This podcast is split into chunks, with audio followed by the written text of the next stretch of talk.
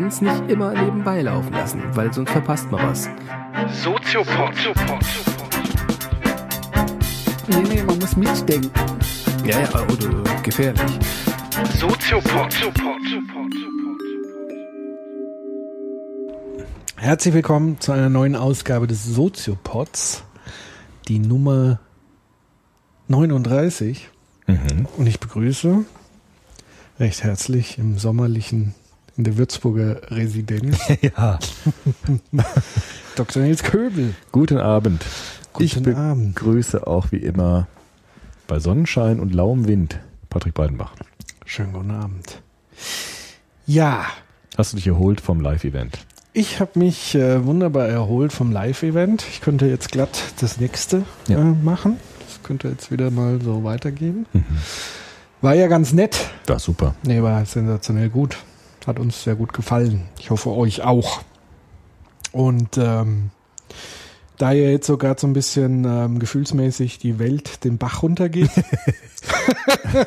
zumindest so, was man äh, an tagtäglichen Debatten, wenn man sich so ein bisschen sehr stark im Netz tummelt wie ich, was du ja so eigentlich so gut wie gar nicht machst. Ne? ja, stimmt. Das wäre auch mal interessant, dann so deine Wahrnehmung der Dinge, weil Ja. ich denke tatsächlich so ein bisschen gerade, die Welt geht den Bach Echt? runter. Okay. Gut, dass ich nicht so viel im Netz bin vielleicht. Wahrscheinlich. Vielleicht sollte ich das äh, auch ein bisschen Nee, einstellen. meine Netzaktivitäten beziehen sich ja eher auf äh, in E-Mails checken und äh, Ja, du bist einkaufen ein bisschen. ja, Eigentlich. bist äh, gar nicht und Amazon Prime und so. Das mal Amazon bin Also das die ist jetzt Schleichwerbung, wenn ich das sage. Das mache ich tatsächlich. Amazon mache ich. Aber ich bin weder bei Facebook, weder bei Twitter, noch bei irgendwelchen Netzwerken tatsächlich. Stimmt, heute hatte mich jemand auf Twitter gefragt, ob du auf Twitter wärst. Nee. Ich habe noch nicht geantwortet. Das Nee, machen wir bin jetzt offiziell. Ja. Nein. Nee, ich bin auch nicht, ich bin ja auch nicht bei Facebook. Also ich bin, ich, ich habe keine sozialen Netzwerkkommunikationen. Tja. Interessant eigentlich. Ja, ich habe es irgendwie nie gemacht, so, ich weiß auch nicht. Vermisst wahrscheinlich. Ich vermisse so auch nicht, vielleicht, also gut, doch bei manchen Leuten finde ich es fast schade, da könnte ich Kontakt aufbauen und halten, die ich jetzt nicht mehr sehe. Das finde ich schon schade, weil ich kenne jetzt gerade ein paar Leute, die gesagt haben, ach komm, jetzt doch mal bei Facebook, dann können wir ein bisschen quatschen. Und ähm, da sage ich einmal, gut, dann gib mir doch die E-Mail, dann machen wir das so. Ja. Ähm, aber es, das ist erleichtert mit Sicherheit auch die, das, das Beibehalten von Kontakten, das merke ich schon, Ja. Facebook und so. Aber ich habe es war nie so dringend, dass ich jetzt gesagt habe, ich werde jetzt äh, Mitglied. Das war bei mir nie so. Gut. Ja, vielleicht auch besser so. Vielleicht. Weil du bist ja total vernetzt, ne? Du bist, lebst ja eigentlich im Netz. Ich bin quasi Ja. das halbe Netz. Genau. Also ich bin, ich transzendiere. Du, äh, genau, du schwebst hinein, digitalisierst dich in das Netz das ist hinein. mein digitales Ich. Ja. Ähm, Digital Native. Genau. Ja. So ein bisschen. Nee, ich bin eigentlich Immigrant noch, glaube ich. Immigrant, ja.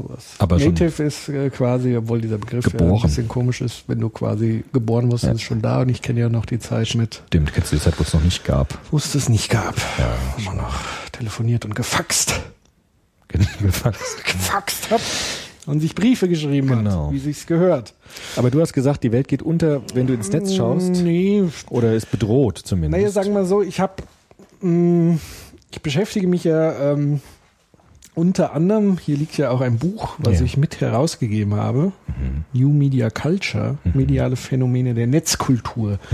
Das heißt, ich äh, beschäftige mich ja auch mit Phänomene, die erst ein Stück weit ähm, durch das Internet entweder en vogue wurden, weil viele Dinge wie zum Beispiel Selfie-Kultur, meine, darüber habe ich jetzt nicht geforscht und geschrieben, das hat der Kollege Christian Stiegler gemacht, aber so Selfie-Kultur gab es natürlich auch schon vor 100 Jahren. ja. Aber natürlich gab es nicht diese Technologie und es gab natürlich nicht die Möglichkeit, ähm, diese Dinge so rasant miteinander zu teilen und sich so selbst zu inszenieren, dass man das jetzt quasi äh, sekündlich Okay. tun kann. Damals brauchtest du halt eine aufwendige Fotoapparatur, aber es gab tatsächlich vor 100 Jahren, hat er äh, auch irgendwie da geschrieben, auch schon tatsächlich diese Selfie-Sticks. Ja. Kennst du Selfie-Sticks? Ja, ja, diese Genau. Auslöser, ne? Genau, wo du du halt so hochhältst und Ja, dann, ne, das gab's also damals auch schon. Es gibt zum Beispiel ein interessantes Selfie von Theodor W. Adorno, Ja? wo er ein Selfie im Spiegel macht. Echt? Mhm. Das ist ganz Ach, interessant. Quatsch. Doch, der hat so Gibt's eine das? Stehkamera. Findet man das, ne? Ich habe das einmal gesehen im Buchhandel, das Ja. Bild. War so ein Plakat. Und da sitzt der vom Spiegel, auch mit so einem Fernauslöser und so eine große Kamera. Ne? Das war wahrscheinlich in den 30er Jahren, 20er Ja. Jahren vielleicht sogar. Es gibt kein Und- richtiges Selfie im Falschen. Genau. Und da sitzt er vom Spiegel und fotografiert sich selbst. Ah, ja. So ein Schwarz-Weiß, Interessant. Schwarz-Weiß-Foto. ja, natürlich. Das ist uralt. Ich weiß gar nicht, ob das vor dem Krieg vielleicht sogar war. War da noch jung? Na, beim Adorno ist ja schwarz. Der ist Der sah schon immer alt aus. Aber ich, ich könnte mir vorstellen, dass es sogar vor dem Krieg war. Okay. Wann sind denn, ah, da gab es ja natürlich Kameras, aber ich weiß, ich kenne jetzt die, die Entwicklungsgeschichte gar das nicht findet so. man aber doch das, bestimmt. ähm, Also das fällt mir jetzt so ein, weil das vor, vor im Buchhandel mal so ein ganz großes Plakat war. Und da sitzt er vom Spiegel und fotografiert sich Ah, da selbst. ist es. Hast du es gefunden? Ja, genau. Das ist sehr interessant. Ja. Das da, ne? Mhm. Aber der sieht aber auch schon sehr alt aus. Vielleicht war es auch dann schon später, ich weiß es nicht genau. Genau, ah, da. Genau, und ich, das sieht, da sieht man jetzt beides. Da sieht man sogar hinten ihn, aber ich, ich kenne jetzt nur das mit dem, wo er im Spiegel ist. Das da, nee. Nee, das, ähm, wo, wo man nur Also den nur Spiegel das- sieht mit okay. seinem Ding. So gut. Und das wäre ja auch schon so eine Art Selfie, Ja. könnte man sagen. Aber du bist ja sehr in diesen Kommunikationsformen im Netz drin. ne? Genau, also stehen geblieben sozusagen bei den medialen Phänomene, Ja. Menen, Menen, Phänomenen. ähm, Phänomenen und ich habe da zwei äh, Artikel geschrieben. Eins geht über Meme, Ja. da, da wollten wir ja auch schon immer mal eine eigene Sendung, aber das Ja. werden wir jetzt heute vielleicht nicht machen. Und das andere ist das Thema Netiquette. Ja. Und Netiquette ist sozusagen die Antwort auf ähm, den gerade umherschwebenden Kulturpessimismus so ein bisschen ähm, so von wegen, die ganze Debattenkultur geht flöten. Und vielleicht auch ein Stück weit durch das Internet. Und das schließt sich sozusagen wiederum direkt an ein Kapitel an von dem Kollegen oder den Kollegen Thomas Zorbach und Jürgen Pfeffer, die zum Thema Shitstorms geforscht und geschrieben haben. Und das ist dann sozusagen die Antwort darauf. Und bevor wir jetzt vielleicht über Netiquette und mein Thema dann sprechen und über Zivilisierung und Netz und so weiter, wäre es vielleicht erstmal interessant zu gucken, was ist denn eigentlich ein Shitstorm? Ja. Also vielleicht nochmal zu sagen, der Soziopod heute würde dann sich drehen um das Thema Kommunikation im Internet und Kommunikationsformen und aktuelle Phänomene, die interessant sind für Genau, uns. und wie verändert sich Kommunikation? Wie verändert sich dadurch ein Stück weit der Diskurs, die Gesellschaft? Okay. Und ähm, geht es eher ins Bessere, ins Schlechtere? ja. Was wird passieren, so ein bisschen vielleicht? ja, sehr gut. Ne? Dann schauen wir uns ein Phänomen an. Schauen wir uns halt mal, äh, ähm, also weil tatsächlich gefühlt, ich habe so ein Shitstorm-Radar. Okay. Das ist so ein äh, Google-Alarm. Den kann man sich einstellen für so bestimmte Suchbegriffe und dann kriegst du immer, wenn es dazu Nachrichten gibt, Echt? Okay. ähm, sozusagen die aktuellen Nachrichten. Und ich habe das Gefühl, das ist in den letzten Wochen immens rapide angestiegen. Okay.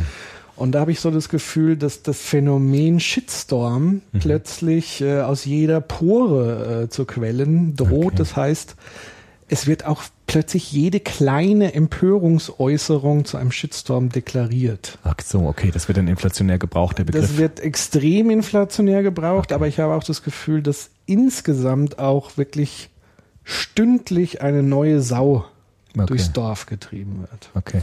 Vielleicht müssen wir kurz, bevor Ja. wir da einsteigen, ich meine, unsere Hörerinnen und Hörer wissen das ja alles viel besser als ich, aber du musst es mir vielleicht nochmal erklären. Ja. Vielleicht mal so ganz unten. Shitstorm, ein scheiße Sturm. Ja. Was, was, wie würde man das denn, kann man es definieren oder wie würde man es denn beschreiben für jemanden, der jetzt keine Ahnung hat, was das ist? Also was ist denn ein Shitstorm? Also ein Shitstorm, diese, diesen Begriff, der ist tatsächlich ein deutscher Begriff, obwohl er ein Anglizismus ist. So wie Handy oder so. Genau, und äh, dem, im Amerikanischen gibt's diesen Begriff ähm, gar nicht. Ach so, interessant. ähm, sondern da höchst, also solange, das ist auch interessant, dass in der amerikanischen Internetkultur ähm, dieser Shitstorm als Phänomen jetzt erst so langsam hochkocht. Ja, ja. Also da wäre auch nochmal eine interessante Frage, ob das so ein typisch deutsches Phänomen ist Also ein europäisches aber oder anscheinend. ein europäisches, aber auf jeden Fall kein amerikanisches. Das ist so erst in den letzten ein, zwei Jahren ähm, ist das Thema auch in den USA, wo man sich dann auch wirklich diese Fragen stellt. Da verlinke ich vielleicht auch nochmal so einen Artikel aus Slate, der so die ähm, Frage aufwirft, ob wir jetzt so in dieses Zeitalter der Shitstorms eintreten. Mhm. Und das war so aus US-Sicht. Slate ist ein. Äh, Slate ist so ein Magazin, Ah, ja. ein, auch so Internetmagazin. Ähm, also ursprünglich, den Begriff gibt's als Online-Firestorm. Okay. Und das heißt, äh, im Grunde genommen ist es ähm, ein Phänomen, sowas wie eine Empörungswelle, die stattfindet. Eine kommuni kommunikative Empörungswelle, die meistens äh, oder eigentlich fast immer einen bestimmten Anlass hat. Also in Deutschland, ähm, was könnte man jetzt nehmen? Ganz aktuell nehmen wir Dieter Nuhr Okay.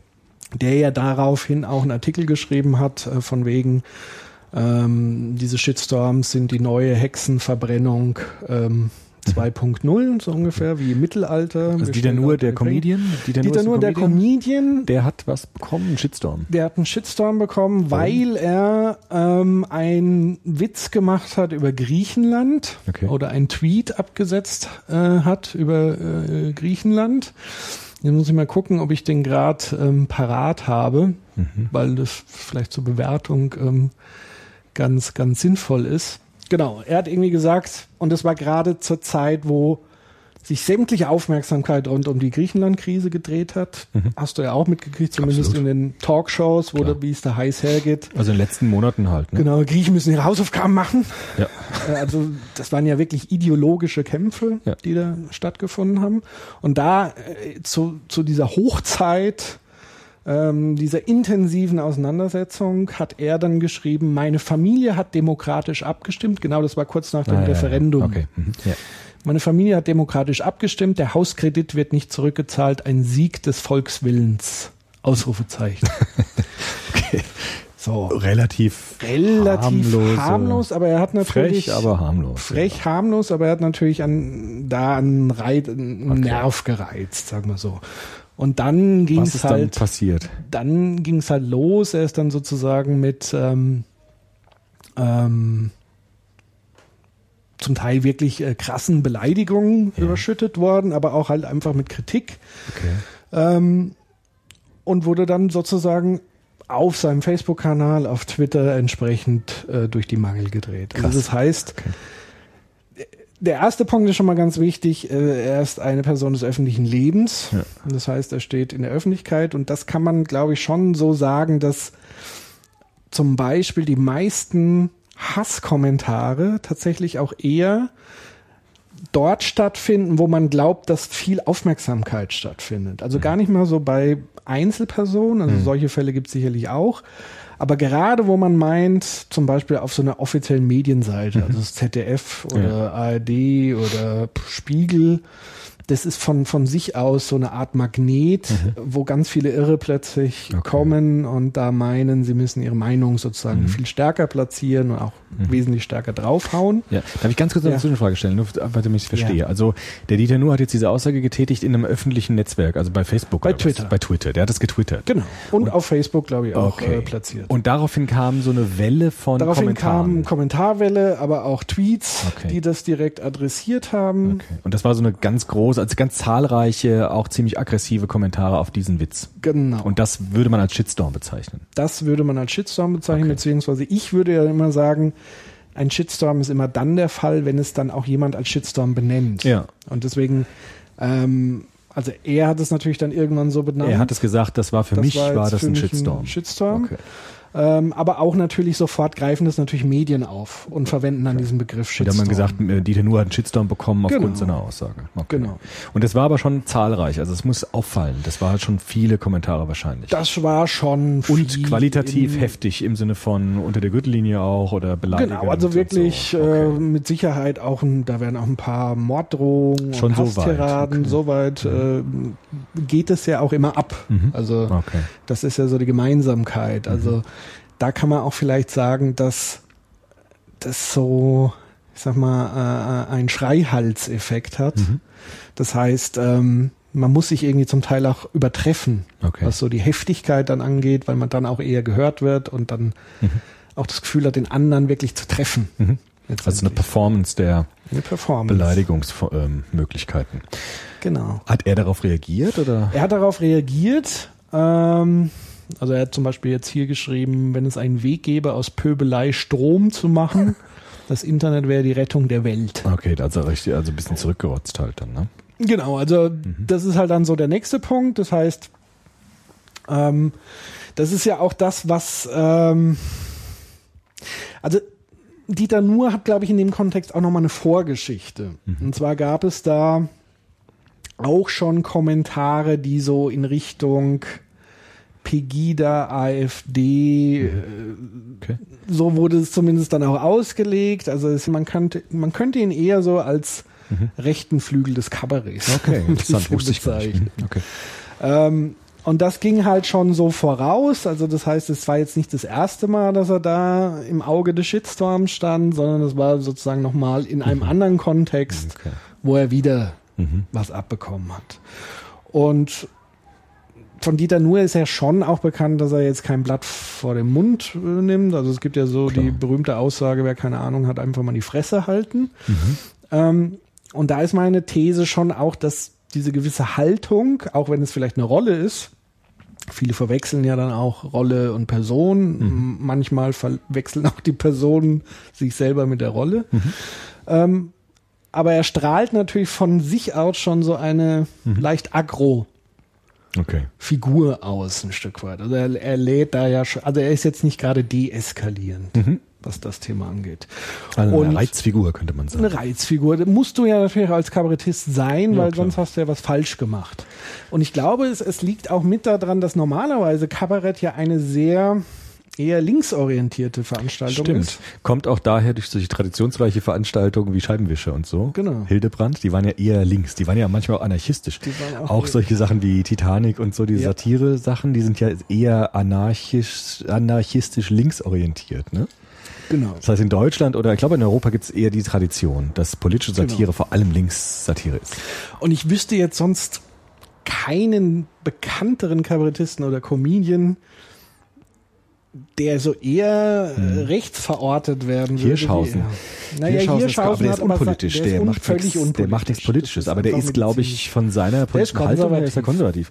Der ist ja auch am CDU-Parteitag mal aufgetreten oder so. Genau. Aber ich spreche jetzt wirklich von politischem Von politischem Kabarett. Genau, okay. Das gibt's eher nicht, das Also das gibt's allerhöchstens hier äh, in, in, in äh, politischen Aschermittwoch bei der Ja, CSU. ja gute Kerb, das ist ja kein Kabarett. Das ist kein, naja, Ja, aber was ist denn so mit so Leuten wie dem Polt und so?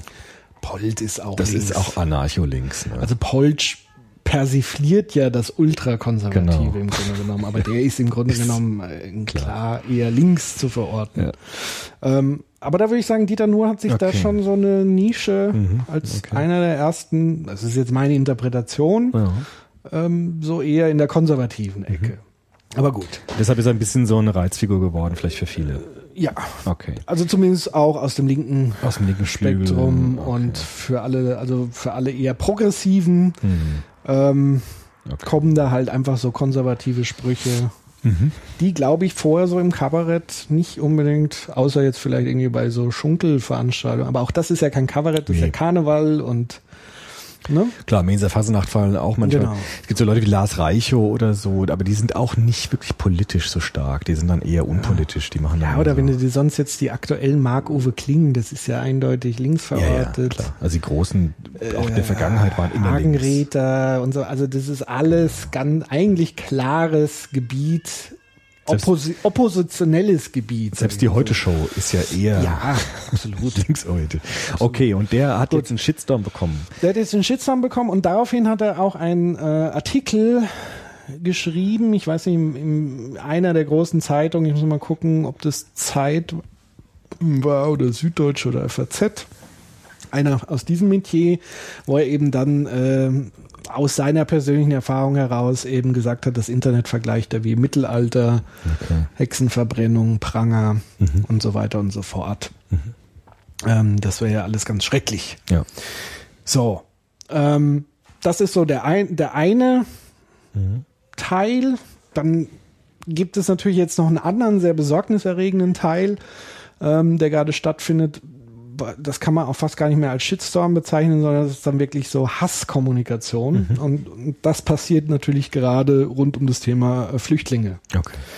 Ähm, also rund um das Thema, wenn irgendwo irgendwas über Flüchtlinge geschrieben wird, positiv wie negativ, hast du sofort völlig ausfallende Kommentare. Und das Interessante ist, dass das noch nicht mal anonyme Kommentare sind, weil das war ja oftmals so Mhm. die, die Begründung, warum Genau. so aggressiv geredet wird, dass man nämlich unter dem Schutze der Anonymität so ausfällig wird. Sondern Hat das, mir auch immer eingeleuchtet, die Erklärung, ehrlich gesagt. ja, das ist auch ähm, zum Teil der, das ist ein Faktor, aber nicht der einzige Faktor. Und es gibt eine ganz interessante Studie in Korea. Ähm, und zwar hatte Korea ein massives Problem mit so Empörungsgeschichten, Okay? Shitstorms Okay. und Cybermobbing und so weiter.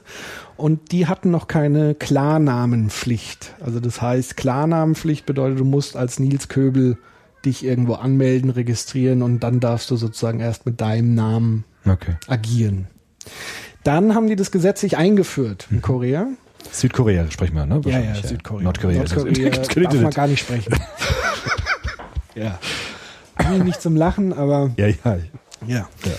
Ähm, und da haben Wissenschaftler sozusagen gemessen, wie war äh, die, die Shitstorm-Dichte oder die, die Aggressionsdichte vor diesem Klarnamen-Ding und danach.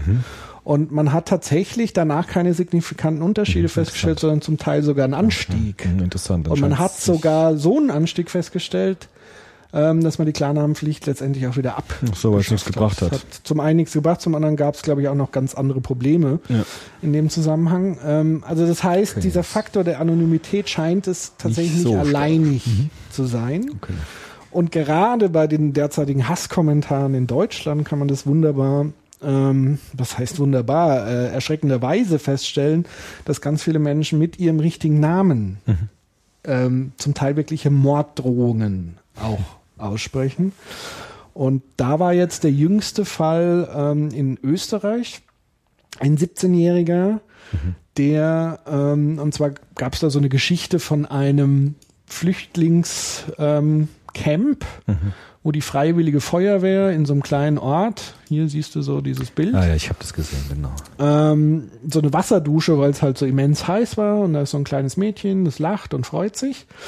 Ähm, Das haben die, das haben die Ver- von die, die Organisatoren die- dieses Flüchtlingslagers haben das gemacht zur entweder die Begrüßung. Organisatoren oder die irgendeine Genau. lokale Zeitung hat es gepostet und hat doch hier ist doch eine schöne Geschichte, wenn die Freiwillige Feuerwehr sowas macht. Die Freiwillige Feuerwehr hat das gemacht. Als Genau. Begrüßung, als, als Gefallen für die Flüchtlinge, dass sie ein bisschen Abkühlung haben, haben sie aus Spaß. Genau. Also ich glaube sogar, dass die gemacht. Freiwillige Feuerwehr das Ja. gepostet hat. So äh, Flüchtlingskind mit einer willkommenen Wasserdusche überrascht hat. Gepostet wo denn? Wo wird das Bei sich auf Facebook. auf ihrer Facebook. Das, Facebook-Seite. wir sind jetzt bei Facebook. genau. Okay. Die haben es auf Facebook gepostet. Die haben das auf Facebook gepostet und dann ging es halt los. Da den gibt's dann Kommentare Da dazu. gibt's dann ellenlange Kommentare dazu. Also auf jeden Fall ein Kommentar hieß, ähm, Flammenwerfer wäre da die bessere Lösung. Also anstatt Wasserwerfer, Flammenwerfer. Ja, es waren ja keine Wasser. Ja, ja, aber also, ja, ja, Genau. schon, ja. So.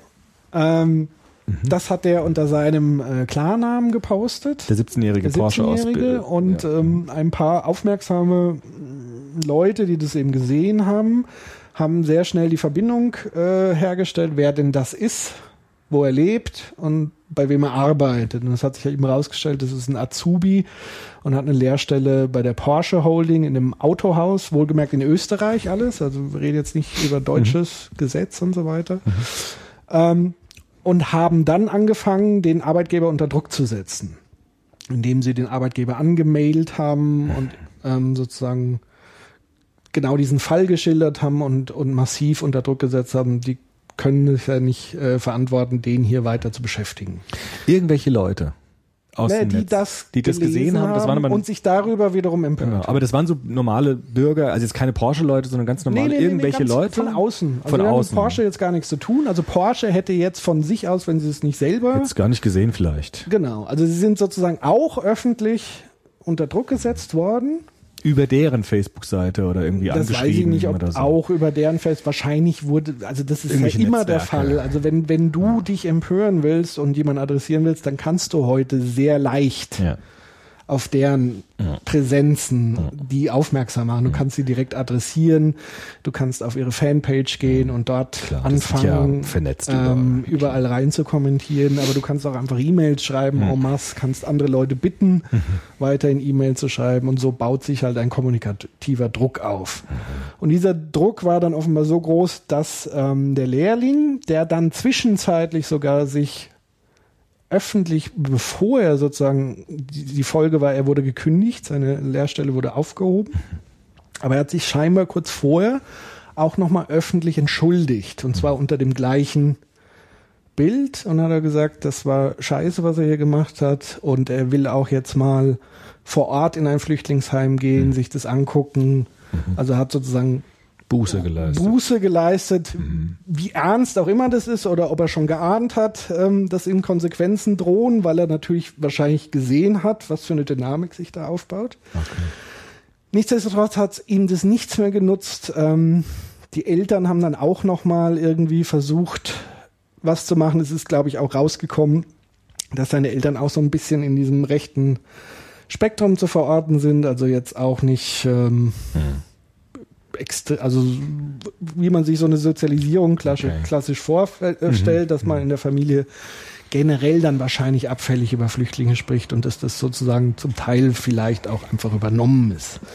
Ähm, aber das kann ich jetzt aus der Ferne natürlich äh, nicht Aber sagen. er wurde Vermutung. gekündigt von seinem Ausbildungsplatz. Er wurde äh, fristlos, ohne Abmahnung. Also ohne direkt. Abmahnung, direkt fristlos rausgekickt. Okay.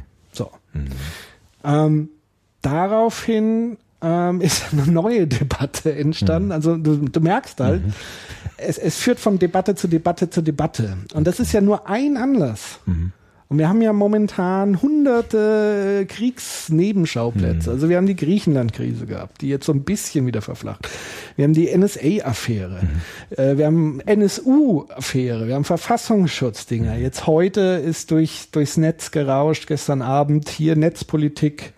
.org, das sagt ihr was? Ja, ja, äh, als Landesverräter äh, äh, Ermittlungsverfahren eingestellt. Das heißt, das Netz explodiert förmlich in, in, in Deutschland. Von, von den Netz.org-Typen. Netzpolitik.org. Der hat jetzt. Die haben ein Ermittlungsverfahren von der Bundes von Bundesgeneral, äh, wie heißt der? Generalbundesanwalt? Echt?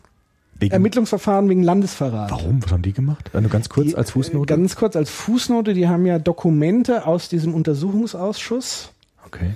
ähm, rund um das Thema, ähm, ich glaube, Vorratsdatenspeicherung beziehungsweise Überwachungsvorhaben des Verfassungsschutzes. Okay. Äh, die sind sozusagen an geheime Unterlagen gekommen, die sie veröffentlicht haben. Ah, Okay. So. Da sie aber Journalisten quasi sind, äh, argumentieren sie natürlich ähm, zu Recht aus dem Argument der Pressefreiheit heraus. Und ähm, sie waren es ja nicht, diese Dokumente sozusagen weitergeben, sie haben sie erhalten, haben sie dann entsprechend veröffentlicht. Da standen jetzt auch keine Sachen drin, die Personen unmittelbar befer- gefährden. Also quasi die Nummer, die WikiLeaks, Hm, War es nicht die, Ka- die Kategorie Snowden ist etc., so diese Kategorie. nicht- Okay. Und die sind gestern, wurde es zumindest bekannt, äh, dass gegen sie jetzt ermittelt wird. In diesem Fall. du musst aufpassen, was du im Netz machst, ne? das ist schon krass. Ja, also, Also, äh, ja. für mich ist, hat das jetzt, also für mich ist es so, ich verstehe jetzt Foucault. Ja, ja, ja. ja.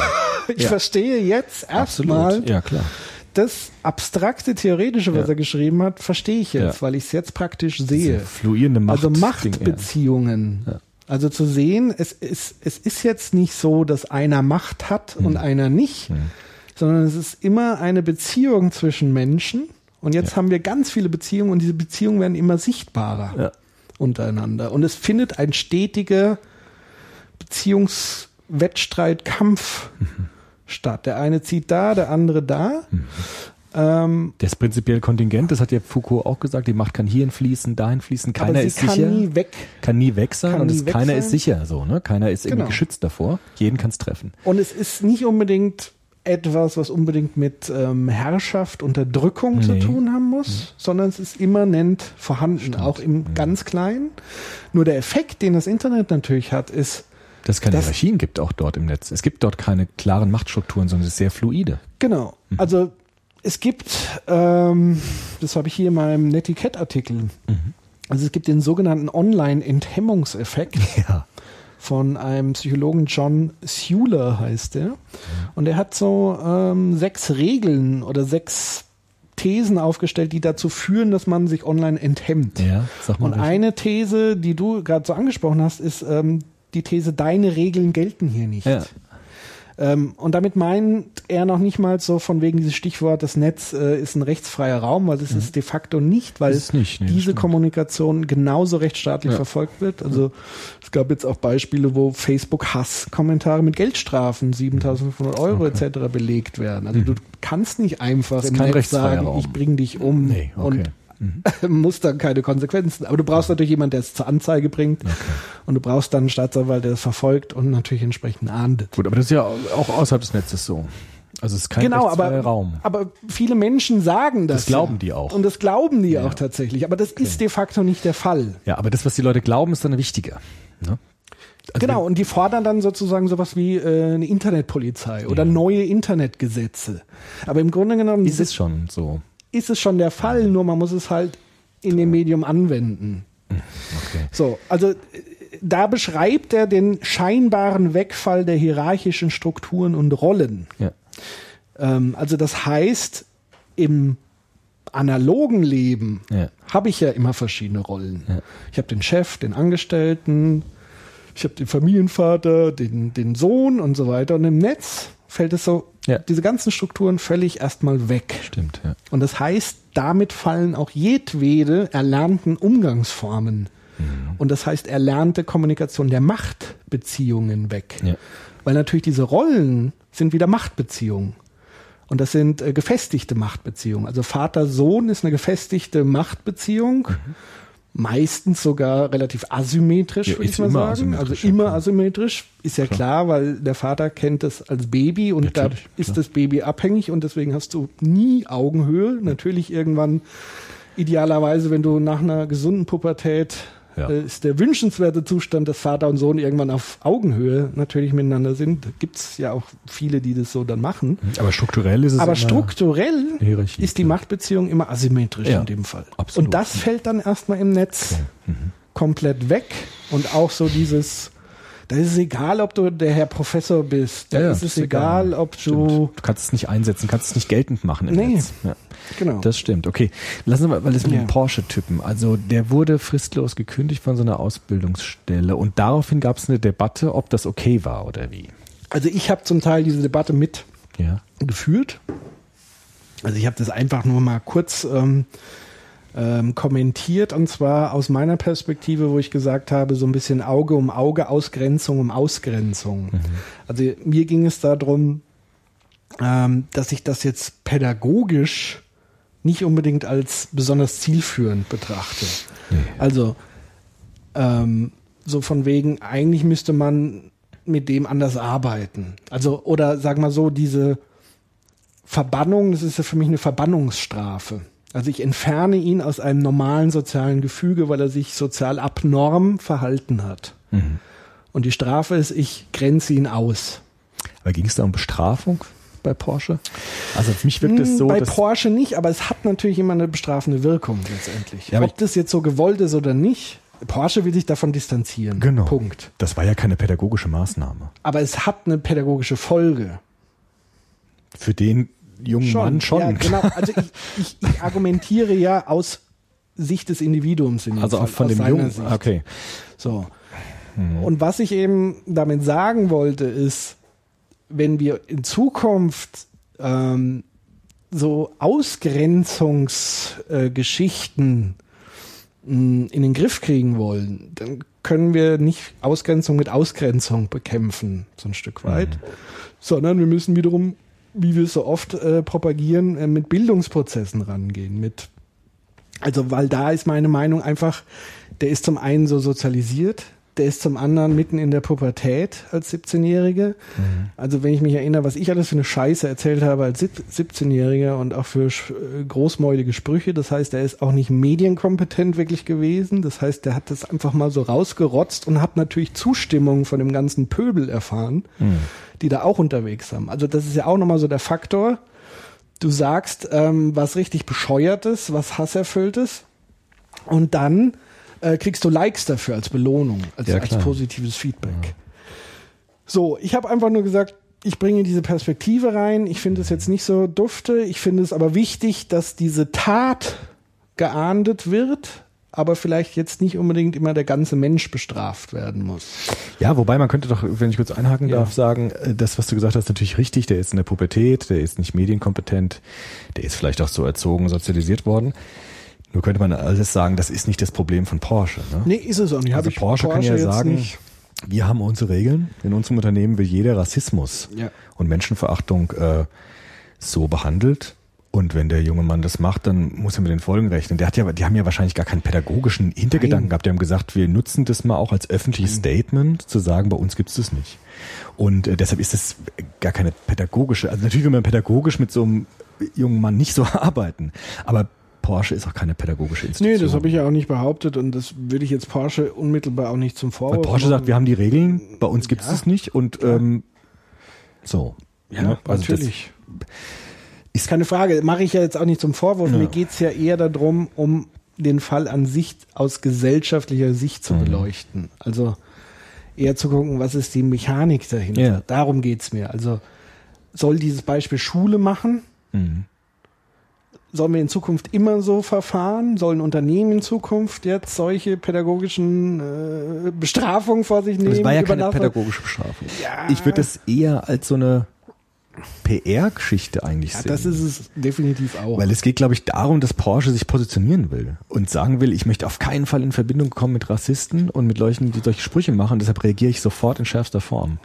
Und ich glaube, dass die gar nicht an diesen jungen Mann gedacht haben dabei, sondern die haben gesagt, äh, wir distanzieren uns sofort und machen die allerhärteste Bestrafung, damit keiner auf die Idee kommt, dass Porsche, weil es hätte ja auch sein können, wenn die das jetzt nicht gemacht hätten, hätten die, was sie ja schon gesagt bekommen haben anscheinend, guck mal, was für Leute bei euch arbeiten. Und dagegen wollen die sich wahrscheinlich total in Schutz nehmen. Ja, natürlich. Und deshalb würde ich das mit so pädagogischen Maßstäben, ist es schwierig zu argumentieren, glaube ich. Wie gesagt, ich möchte es jetzt nicht anhand des Ausbildungsbetriebes Mhm. festmachen, sondern generell die Frage stellen und für die Zukunft, Ja. vielleicht auch bei Ausbildungsbetrieben, Mhm. gehen wir damit um? Wollen wir sozusagen nur um unseren eigenen Ruf zu sichern, Ja. äh, junge Menschen wieder vor die Tür setzen und sie dann der Gefahr aussetzen, natürlich, äh, dass sie von Unternehmen eingestellt werden, die eher äh, sowas befürworten Oh. und denen das scheißegal ist? Ähm, darum geht, also mir geht's eher um die Mechanik. So. Ja. Ja. Ähm, ich meine, es gibt auch da natürlich die Frage der Verhältnismäßigkeit. Das finde ich interessant an so einem Fall. Genau. Das ist eine moralische Frage und es ist auch eine juristische Frage. Man müsste erstmal klären, ob das überhaupt juristisch okay war, dass die den gefeuert haben. Das ist es Ist wohl. das offensichtlich- ist das wohl juristisch so in Ordnung? abgesichert, sowohl in Ohne, ohne Abmahnung. Und ohne alles. Also normalerweise wird man bei so einem Prozess erwarten, dass es erstmal eine Abmahnung gibt und man nicht einfach so einen Ich weiß nicht, wie, wie das mit, mit in Österreich mit Ja, äh, Ding ist. Äh, da gibt's auf jeden Fall diesen Paragraph 23 Ja, im ja. Strafgesetzbuch wegen Verhetzung ist mit Okay. Mhm. Freiheitsstrafe bis zu zwei Jahren zu bestrafen, bla bla bla. Also anscheinend durften sie das machen, weil das finde ich eine Darum- interessante Frage, also ob das verhältnismäßig ist, ne? ob das äh, sozusagen ähm, angemessen ist, moralisch und, und juristisch gesehen. Das wäre eine interessante Frage. Darüber Also- kann man auch reden. Es ist definitiv, um das auch nochmal wirklich klarzustellen. Also ich, ich sehe das jetzt nicht schwarz-weiß und Ja. sage, äh, der Ausbildungsbetrieb ist jetzt sehr böse und schon gar nicht der Täter ist hier das Opfer. Überhaupt nicht. Sondern ich will es eher als Dilemma auch ein Stück weit bearbeiten. Das finde ich eigentlich faszinierend an diesem Fall, dass es ein Dilemma ist. Mhm. Also aus mehreren Perspektiven ist es ein Dilemma. Weil ich sagen würde, wir müssten eigentlich um jeden Jugendlichen, der sich so verhält, im Grunde genommen eher kämpfen. Wer ist wir? Wir als Gesellschaft. Wer ist die Gesellschaft? Das ist schwierig. Also man kann von Porsche nicht erwarten, dass sie um den jungen Mann kämpft, weil das ist gar nicht deren Ding. Das haben die gar kein Interesse dran. Die sagen, Rassisten gibt's bei uns nicht, wenn er so Sprüche macht, fliegt er raus. Das muss man den Betrieben, finde ich, dann irgendwie überlassen. Keine Ahnung. Also wenn du jetzt eine Firma hättest und da wäre ein Typ bei dir, der wird rassistische Sprüche machen, was würdest du machen? Du würdest sagen, hier, Alter, mit dir arbeite ich nicht. Was ist denn das für eine Nummer? Du schadest meinem Betrieb.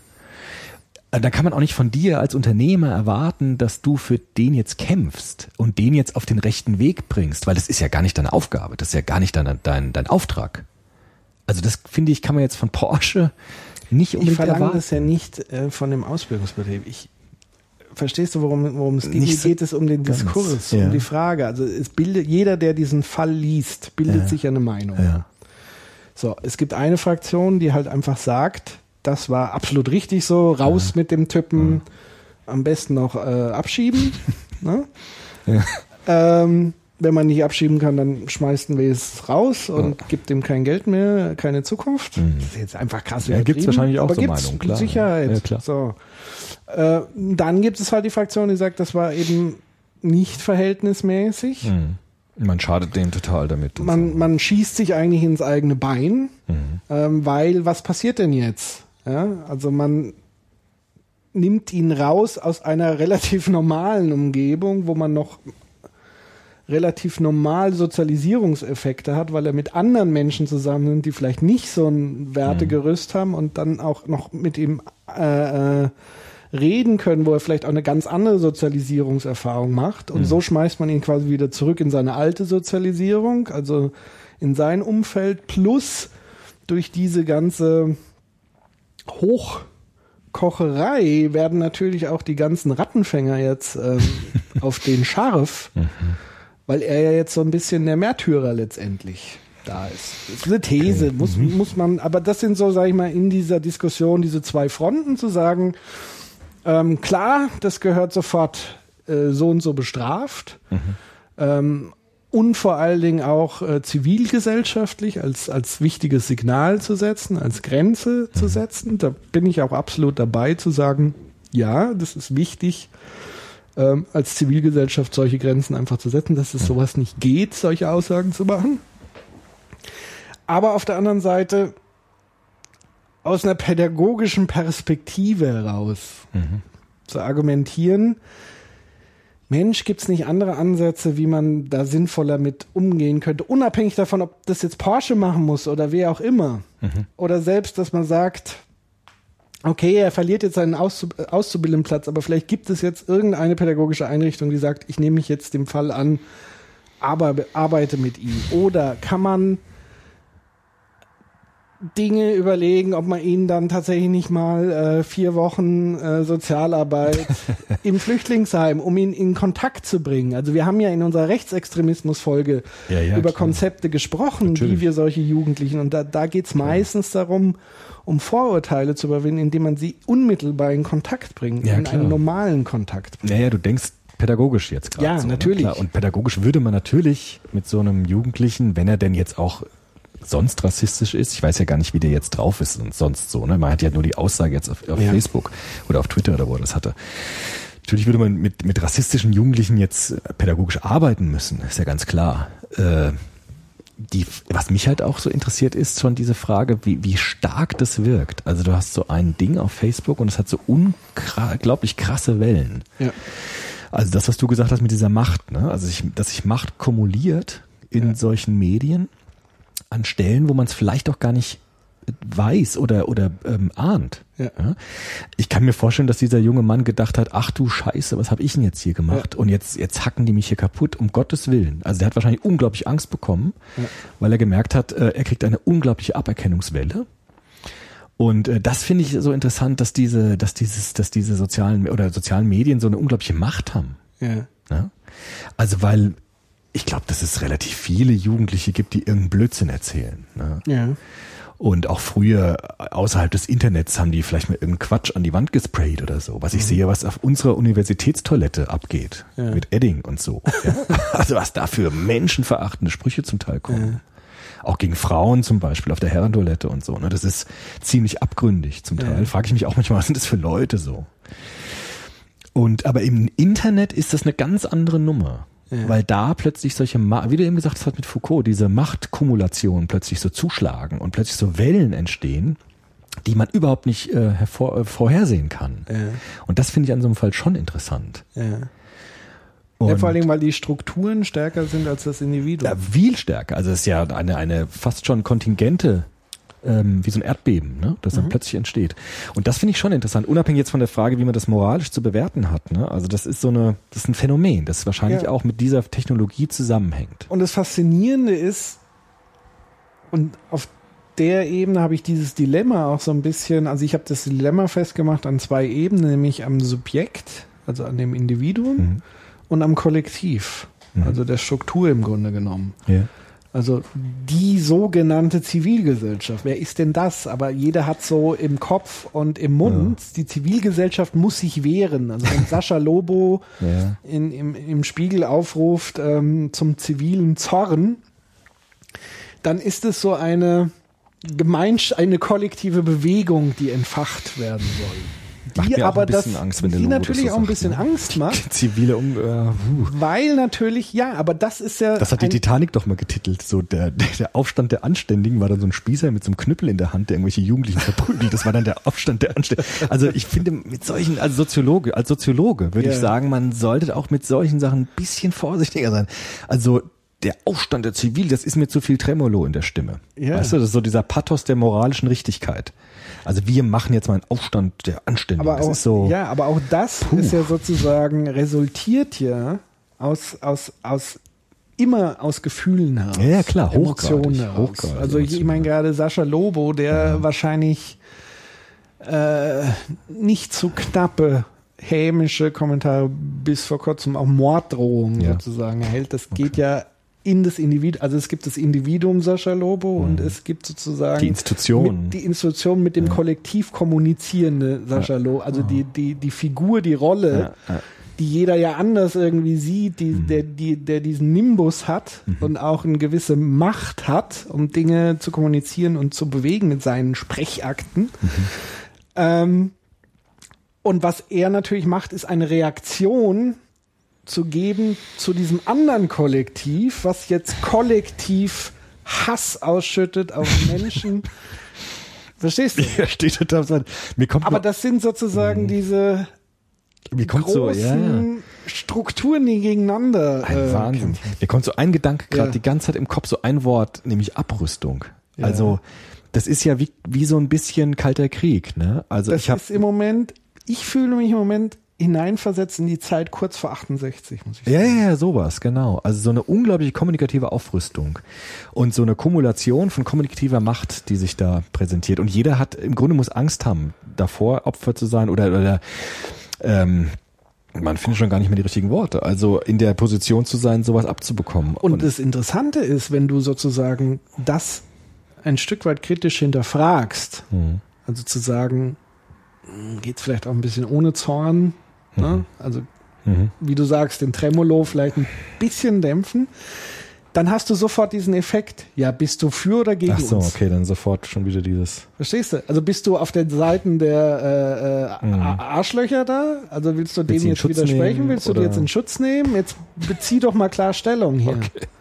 Ja? Mhm. Oder was, was soll denn, da? also wie, jetzt fängst du hier an, äh, das ist mir übrigens passiert, ähm, weil ich dann irgendwie so ein bisschen mit äh, Sloterdijk Mhm. und äh, Dein Freund. Foucault äh, argumentiert habe. Man muss ja jetzt nicht hier alles verakademisieren. Mhm.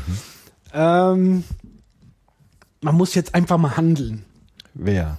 Wie wer? Wie? Was, was war das? Die Zivilgesellschaft muss Okay. halt handeln. Hast du geschrieben? Nein, ich habe ich hab halt versucht, so ein Okay. bisschen Und dann kam so ein Tweet mehr dazu. Und dann kam halt so quasi ein Kommentar auch von Man jemandem, den ich gut kenne. Man Okay. muss einfach jetzt mal dieses Verakademisieren sein lassen und müssen jetzt einfach mal Aktivismus zeigen. Und Mhm. Klingt auch so. gefährlich. Ja, es klingt gefährlich, aber es klingt natürlich menschlich und nachvollziehbar. Also es ist ein menschliches, anscheinend ein menschliches Bedürfnis, sich ähm, konkurrierenden oder bedrohlichen Kollektiven wieder in einem Kollektiv entgegenzustellen. Verstehst du, was ich meine? Ich verstehe genau, was du meinst. Macht mir gerade ein bisschen Angst, ehrlich gesagt. Ich habe am Anfang das, der Sendung das sind, gesagt, aber das sind uralte Strukturen. schon. Aber ähm, diese Kampfplätze machen Das, ein bisschen Angst. Ja, aber das, was jetzt passiert, und das finde ich sehr hochinteressant, das ist früher auf der Straße, hat Ja. es stattgefunden. Kommunisten gegen Nazis, so ungefähr. Ja, ja Weimarer Ja, ja. Zeit. ja, ja. Auf der Straße, Straßenkämpfe. Das wird jetzt nur noch rein virtuell ausgefochten. Und dann ist die Frage, welche, welche Flagge trägst du? Und das ist tatsächlich so ein gegenseitiges Hochschaukeln der Fronten. Also es, es bilden sich extrem viele Lager. Natürlich gibt es halt Leute, die sich komplett Dann gibt's ja sozusagen diese Schweigespirale, Ja. wo Leute sich dann komplett aus diesem politischen raushalten und vor allen Dingen, wenn sie versuchen, gemäßigt und vermittelnd zu agieren, dann bekommen sie ja von beiden Seiten meistens auf die Fresse. Weil ja eben gefordert wird, bist du jetzt bei denen oder bei mir? Verstehst du? Ja, ich kenne das so von, von der Uni. Damals habe ich mit ein paar Linksextremen auch zu tun gehabt in der Soziologie. Und die haben mir auch immer vorgeworfen, also du machst immer so Versuch der- des Ausgleichs, aber damit zeigst du ja eigentlich nur, dass du auf der Seite des Kapitalismus stehst und auf der herrschenden Klasse. Genau, entweder bist. bist du brainwashed Genau. Oder du. oder du bist in Wirklichkeit beim Feind. genau. Und entweder bist du für uns oder gegen Und willst halt. uns jetzt hier Genau. ähm, zersetzen. Und versteh schon, dass du eigentlich an der, an der Beibehaltung des Zustandes interessiert bist und nicht an Veränderung. Das ist ein bisschen so. Jetzt Ähm, müsste doch eigentlich der Popper Karl kommen. Boah. Ja, ja, gut. Was würde denn der Popper Karl dazu sagen heute? Also, Wird er die Krise gegen? Ja, der Popper würde sagen, offene Gesellschaft halt, ne? Naja gut, der Popper war ja immer für Meinungsfreiheit. Er hat ja immer gesagt, jeder da soll das sagen dürfen, Bis was zu einer er- gewissen Grenze. Genau, bis zu der Grenze. Aber was die- passiert dann? Also wenn, du sagst, hier, du hast plötzlich tausende von Hasskommentaren, Ja, die sagen, Hass. zündet die Leute Ja, an. das ist ja, aber du, du hast ja schon gesagt, da gibt's ja Gesetze. Also es gibt ja dieses Gesetz, ähm, Artikel 1, die Würde des Menschen ist unantastbar. Also wenn es gegen die Menschenwürde geht und wirklich solche Formen annimmt, dann ist das ja auch eine Straftat zum Teil. Die wird ja auch zum Teil geahndet, hast du ja gesagt. Man kann ja auch Die- Leute dann vor- auch also was, was tatsächlich mehr passiert ist, dass Leute einfach angezeigt haben. Ja, und das finde ich schon richtig. Also wirklich zu, nicht nur zu sagen, dass der Internet kein rechtsfreier Raum ist, sondern es auch stärker zu praktizieren. Also dass Menschen auch wirklich sich rechtfertigen müssen für ihre Hasseskapaden, die sie da machen. Ja. Also das finde ich schon richtig, auch wirklich zu sagen. Ich habe das in der Pädagogik in meinen Seminaren ein bisschen mit dem Thema Mobbing. Da habe ich jetzt auch im letzten Semester ein bisschen drüber diskutiert. Ich habe auch im nächsten Semester ein Thema äh, Gewalt im Jugendalter. Ja. Und da würde ich auch gerne über Mobbing nochmal ähm, intensiv sprechen, weil da ist es ja nochmal auf einer anderen Ebene, aber da sind die Mechanismen gar nicht so unterschiedlich zum Teil, glaube ich, dass so ein, so ein Mob entsteht, so ein Kommunikativer, der gegen eine Person so zuhaut. Und da finde ich auch wichtig, nochmal zu betonen, dass man auch da äh, strafrechtlich vorgehen kann, dass man auch Menschen anzeigen kann, dass man auch das Recht in Anspruch nehmen und geltend machen kann. Das finde ich schon sehr wichtig, dass der Inter dass das Internet wirklich auch ein Ort wird, in dem äh, äh, man weiß, äh, man kann auch zur Rechenschaft gezogen werden für das, was man tut. Das finde ich schon sehr wichtig. Auf, und das gilt für alle Lager, wenn sie diese Grenze überschreiten, ähm, ja, menschenverachtend zu werden. Also das ist so meine erste, einfachste Antwort. Gut, aber wenn du natürlich ähm, geflutet wirst Ja. und du kommst gar nicht mehr nach Ja. mit Ahndungen, Das ist Verstehst halt eine ganz Also, andere Form. Ne? bist du jetzt quasi im Auge des Shitstorms Ja. oder im Auge des, der, der Hasswelle. Das ist schon echt fatal, ja. Und wenn du dann merkst, du hast so das Gefühl auf der anderen Seite, natürlich bei dem Thema Flüchtlinge, darüber müssen wir jetzt tatsächlich noch mal ein bisschen vertiefter reden. Also Mhm. das ist ja eine hochkomplexe Geschichte mit ganz vielen Brandstiftern, die agieren und die agieren nämlich äh, im Bereich des Nicht-Justiziablen. Also wenn ich da so an manche Politiker, die einfach an der Grenze der Menschenverachtung argumentieren, aber natürlich so argumentieren, dass es nicht geahndet werden kann. Ja, klar. Also wer betrügt, der fliegt wir sind nicht das Sozialamt der Welt und so weiter. Das sind ja alles auch Sprüche, die von gewissen anderen Parteien eins zu eins Mhm. übernommen werden, wo wir schon eher sicher sind, dass sie im Rechtsaußenspektrum Ja, klar. angesiedelt sind. Das gibt's auch. Ich Also meine, das- ja, ja, Entschuldigung. Also da entwickelt sich sozusagen eine Dynamik. Also auch da ist vielleicht dann auch äh, die Bundesregierung letztendlich als hohe Instanz, gesellschaftliche Instanz, die auch Gesetze bestimmt und erlässt und durchführt, Mhm. gefordert, sich wesentlich stärker Finde ich auch. Ja. dagegen Ja. Zu positionieren und nicht noch Öl ins Feuer zu gießen, Ja, indem man klar. irgendwelche äh, äh, Auffanglager an den Grenzen, Ja, Zeltlager und so weiter macht. Aber das ist, finde ich, eine, ja, das ist aber wirklich eine politische Frage. Ich finde aber schon, ich, ähm, also wenn man das nochmal erklären will, soziologisch, also ein paar Erklärungsmodelle heranziehen will, ich beschäftige mich jetzt gerade in meinen eigenen Arbeiten mit diesem Diskursmodell von Habermas Ja. und mit dem von Hans Joas. ja. Und ähm, der Habermas sagt ja, wir brauchen so einen rationalen Diskurs. Ne? Also wir setzen uns zusammen und lösen ein Problem nach rationalen Gesichtspunkten. Das ist genau das Gegenteil quasi. Kantianer halt. Genau, das sind Kantianer. Und das ist ja genau das Gegenteil jetzt von so einem Hass-Shitstorm-Ding. Ne? Ich habe das manchmal auch gesehen bei YouTube, gucke ich mir manchmal, ähm, bei YouTube bin ich übrigens auch sehr aktiv, gucke ich mir gerne Videos an von auch Internet, auch Studenten, die Internetvideos machen und Okay. so. Sehr äh, aufschlussreich. Sehr diplomatisch formuliert. Ja, ich finde es wirklich interessant, was für Themen auch sind. Ne? Ja. Also was, was so. Was guckst du? Ich gucke mir diesen LeFloid manchmal an. Ja. Mit seinem? Merkel-Interview. Ich finde es auch, Das, ja. aber das ist halt, ich gucke mir das professionell an, weil ich Pädagoge bin und ich muss gucken, was junge Leute so machen. Ja. Und dann äh, sehe ich ja so auch äh, Computerspielbesprechungen zum Beispiel ganz viel und sowas Mhm. halt. Ne? Das finde ich schon interessant, was die, was auch für Interessensgegenstände da sind. Aber da gucke ich mir manchmal auch aus persönlichem Interesse religiöse Dinge an, zum Beispiel Islam, ne? Islam Mhm. in Deutschland, gibt so Talkshows.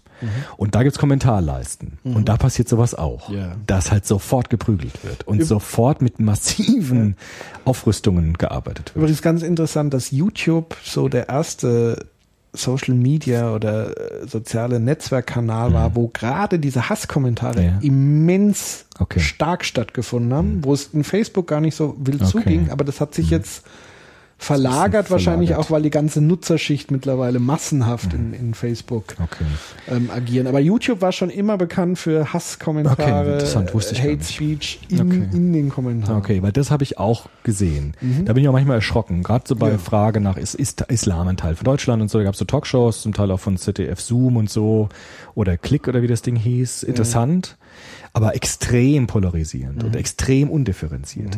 Und deshalb, glaube ich, hat der Hans Joas nicht ganz unrecht, wenn er sagt, bei diesen Diskursen, die der Habermas so hochschätzt, darf Mhm. man nicht vergessen, dass es um Wertbindungen geht, die Mhm. die Menschen mitbringen. Und diese Wertbindungen, die sind nicht rational, sondern sind emotional effektiv. Mhm. Da gibt es Bindungen an bestimmte Werte, die sich auch verschließen gegenüber Argumenten. Das heißt, man kommt mit Argumenten da gar nicht ran. Mhm. Ja? Das ist so wie mit den Impfgegnern. Du legst den Statistiken vor, warum Impfung sinnvoll ist, kannst genau zeigen, wie die Krankheiten zurückgehen. Die sagen, ach nee, das sehe ich anders, ich finde es trotzdem blöd. Und du kommst also, oder auch bei Pegida hat man das ja gesehen, ne? dass man sagt, also ihr habt doch ganz wenige Flüchtlinge im Vergleich und dann sagen, nee, stimmt nicht, hier laufen überall Kriminelle rum und so. Und ich glaube, das ist äh, ein Phänomen, mit dem man ganz gut erklären kann, warum das so vollkommen irrational wird und so vollkommen aggressiv wird, weil diese, diese Wertbindung, diese emotionalen, affektiven, tiefen Grundüberzeugungen, man könnte auch so sagen, ethische Lebenshaltungen, ja, das ist ja so ein Begriff, den ich so ger gerne benutze, im Unterschied zwischen Moral und Ethik, ne? also Ethik sind meine Werte, meine persönlichen Zielvereinbarungen mit mir selbst, die auch meine Identität stärken und stützen dass die dann ungefiltert richtig ausgetragen werden. Und dann hat die Vernunft, weil du jetzt mit Popper kamst, da hat die Vernunft keine Chance. Nee. Weil dann müsste man erstmal ganz andere Spielregeln bringen. Dann müsste man erstmal sagen, wir einigen uns auf bestimmte kommunikative Regeln, wir beleidigen niemanden, wir lassen niemanden ausreden, wir werden nicht persönlich, wie du es gesagt hast, ne? wir gehen auf die Verhaltensebene und nicht auf die personale Ebene. Wir haben bestimmte kommunikative Regeln, wie der Habermas sie auch forderte, und dann hat die Vernunft eine Chance. Und in diesem, was wir jetzt diskutiert haben, ist das ja genau umgekehrt. Da hat die Vernunft gar keine Chance, sondern es wird alles radikal emotional affektiv ausgetragen, wie auf so einem Bare Naked Fister ähm, Festival, ne, wo man sich einfach, einfach kaputt hauen will. Was halt noch immens dazu kommt, ist das vollkommene Ausblenden jedweder Empathie. Ja, genau, das ist ja das, ja. Ähm, also das heißt, selbst wenn du sagst rational, ich blende Gefühle aus, ähm, gibt es ja noch sowas wie eine Art Gefühl der Empathie, nämlich des menschlichen Mitfühlens. Oder Also Rollenübernahme, Perspektivübernahme. Nicht, genau, ne? ich kann mich in dich hineinversetzen und in deine Gefühlswelt. Also ich merke im Gespräch, wenn es dir nicht so gut geht. Mhm. Vielleicht. Und dann kann ich mich immer noch entscheiden, mache ich jetzt weiter oder nicht. Das ist einfach nicht mehr vorhanden. Doch, Ähm, das ist schon vorhanden. Weil ähm, das, was du meinst, ist ja so eine ethische Perspektivübernahme. Nämlich zu sagen, ich will dir nicht schaden, weil ich weiß, wie Gut, sich das das ist anfühlt. nochmal der eine Schritt. Diese Haters, die wissen ja genau, wie sich das anfühlt. Deshalb machen sie es ja. Die haben ja eine ganz gute Perspektivübernahme, weil die genau wissen, wie kann ich dich so im Torpedo abschießen, dass er dich möglichst trifft. Das ist ja auch eine Frage von äh, Perspektivübernahme, nur wird die halt fies eingesetzt und nicht im Sinne von, ähm, von Rücksichtnahme und, und äh, positiver Empathie. da Weißt du? Ja, zum Teil. Also da muss ich ein bisschen widersprechen, weil da gibt es noch, wie gesagt, ich habe ja vorhin diese Enthemmungseffekt-Faktoren äh, vorgestellt, einen davon. Da gibt es auch noch andere oder einen ganz wichtigen Faktor, der lautet, es ist doch nur ein Spiel. Ja. Also es gibt nicht den Typ von Hatern Okay. oder den Typ von Trollen. Es gibt eine ganze Troll-Topologie. Also da gibt es einfach Trolle, die sehen das wirklich als ein Spiel. Spiel. Mhm, ja. Und die begreifen nicht Okay. die empathische Auswirkung. Es gab da eine super interessante Studie schon lange vor Facebook. Das war auch in, in so einem Online-Text-Rollenspiel, wo es wirklich auch ein Spiel war. Okay. Ähm, da hat Sherry Turkle, war das, äh, eine Wissenschaftlerin, amerikanische, hat eine Untersuchung gemacht, hat Leute befragt, die dieses Online-Rollenspiel machen und da wurden Leute äh, sozusagen virtuell vergewaltigt per Text in einem Rollenspiel. So. Jetzt könnte man natürlich argumentieren, ja, ist ja nur ein Spiel. so Ja, von ja. Aber was sie halt in den Interviews festgestellt haben, dass tatsächlich die Opfer dieser virtuellen, spielerischen, in Anführungszeichen, Vergewaltigungen reale emotionale Reaktionen Ja, auf diese Simulierung hatten. Die haben heulend vor dem Bildschirm gesessen. Ja, glaube ich sofort. Und. Mhm. parallel hat sie die Täter befragt. Und die hatten keinen blassen Schimmer, sondern die haben gesagt, ja, es ist doch, ist doch Du nur- weißt doch, es dass ist doch das nur ein so Spiel. und so, okay. Genau. Und das ist ein Das ganz ist wichtiger. Faktor. Das ist Das ist, eine Topologie. Das ist jetzt nicht jeder. Also es Mhm. gibt sicherlich auch so diese Topologie, die sagt, ähm, Ich will, dass ich du will dir leidest. wirklich jetzt mal, ich will, Ja, dass du dich okay. mies fühlst. Ja. Und jetzt gebe ich es dir mal richtig. Mhm. Und es gibt welche, die sagen. Und es gibt welche, äh, das ist für die einfach nur ein Spaß. Also die, die ergötzen sich einfach nur zu pöbeln, einfach zu mal so widersprechen. richtig krass die Sau rauslassen. Einfach mal, oder vielleicht gibt's auch einfach Leute, die im Freundeskreis so miteinander umgehen, wo das völlig normal sozialisiert ist, dass man so, äh, du Bitch und du Opfer und Pipapo, wo das jetzt gar nicht so als schlimm konnotiert ist. Und dann triffst du aber im Netz auf jemanden, der ganz anders sozialisiert wurde, der super sensibel ist. Und der kriegt natürlich die volle Breitseite ab und die Täter realisieren auch das nicht. Und was halt auch hinzukommt im Netz, ist einfach durch diese Textkommunikation, es fallen mal 90, 80, 90 Prozent der nonverbalen ähm, Ja. Feedback-Signale weg. Stimmt. Ich sehe nicht, wenn einer heult. Ich sehe nicht, äh, wenn einer darüber lacht oder nicht lacht, sich empört oder nicht empört. Und was noch dazu kommt, ähm, ist so ein bisschen dieses solipsistische, also dieses, ähm, es ist ja alles nur in meinem Kopf. Mhm. Also dadurch, dass ich ja kommuniziere mit jemandem, diese, den, den ich gar nicht sehe und wahrnehme und rieche und fühle und, und, und sehe seine Reaktionen, interpretiere ich unfassbar viel da rein. Also sowohl in seine Kommunikation, also wenn dir irgendein Satz formuliert, kannst du den in 100 Spielarten interpretieren und du wirst ihn immer so interpretieren, wie du eher gestrickt bist. Also wenn du eher äh, äh, ein Depri-Typ bist, wirst du das immer in die Depri-Schublade stecken. Das stimmt, ja. Wenn du ein Agro-Typ bist, wirst du es immer als Angriff interpretieren. So wie du in der Straßenbahn sitzt und einer kommt, äh, was guckst du? Und du guckst halt einfach nur, weil du ihn irgendwie, weiß ich nicht, Aber das, freundlich anschauen willst. das ist echt eine Gefahr bei dieser Internetkommunikation. Da erwische ich mich auch selbst mal dabei, wie ich manchmal Dinge falsch, ganz falsch ja, verstehe. das passiert permanent. Das aber es passiert passiert ja auch permanent. im Analogen, aber nicht Aber nee, so, das ist schon weil du diesen krasse, unmittelbaren genau, Feedback weil du das nicht hast. Ich habe ja mal ähm, bei SWR 2 habe ich aber im Forum das über Jugendsprache erzählt. Ja, ja, habe ich gehört. Und da habe ich ja auch gesagt, dass dieser Kontext total wichtig ist, Ja. wie etwas gemeint ist. Ne? Und wenn jemand sagt, hey, du Schlampe, dann ist ja total wichtig, zu wem dir das sagt. Ist Wem das, in welchem Moment, in welchem welcher Moment, in welcher Situation. Situation, in genau, wo. Ja. Und ähm, genau, und diese Kontextinformationen, die sind ja bei solcher Kommunikation sehr eingeschränkt. Das heißt, du kannst es vollkommen anders verstehen, als es gemeint war. Vielleicht kann es sogar sein, dass bei diesem, was du gestellt hast, manche erschrocken sind und haben gesagt, oh krass, ich wusste gar nicht, dass du so krass darauf reagierst, ich habe das doch nicht gemeint, äh, puh, sorry oder so. Ne? Das kann ja sogar auch passieren. Und das sind aber alles Dinge, vielleicht ist, sind wir einfach noch nicht ähm, auch geübt mit dieser Kommunikationsform. Und deshalb sind unsere Wertbindungen da so ungefiltert einfach, äh, werden da auf aggressivste Art und Weise ausgelebt. Also vielleicht bräuchten wir auch noch mehr so Art Schulungen. Also zu sagen, wie gehe ich um mit Informationen in solchen Netzwerken und so weiter? Also welche, welche Reflexionsinstanzen muss ich bei mir selbst erstmal aktivieren, um zu sagen, wie kann man das jetzt verstehen? Man kann das so, also Lesarten entwickeln erstmal und dass man da, das wäre auch wieder eine pädagogische Frage, dass man Jugendliche schult, also sozusagen nicht zu schnell, sondern erstmal vorsichtiger auch mit diesen Sachen umzugehen, zurückhaltender, erstmal äh, erstmal überlegen, vielleicht erstmal jemanden fragen oder so, wie siehst denn du das oder so. Also dass man da vielleicht auch mehr noch dieses kommunikative Verständnis der Technologien anpasst, weil wir haben ja immer ganz viele Methoden für Face-to-Face-Interaktion. Ne? Also wie, wie gehe ich um mit Kindern im Kindergarten oder ich mache ja viel mit Jugendarbeit. Ne? Wie, was mache ich mit denen, wenn die bei mir im Jugendladen sind? Wir haben mit direkter, äh, mit äh, persönlicher Sprache und so weiter. Mhm.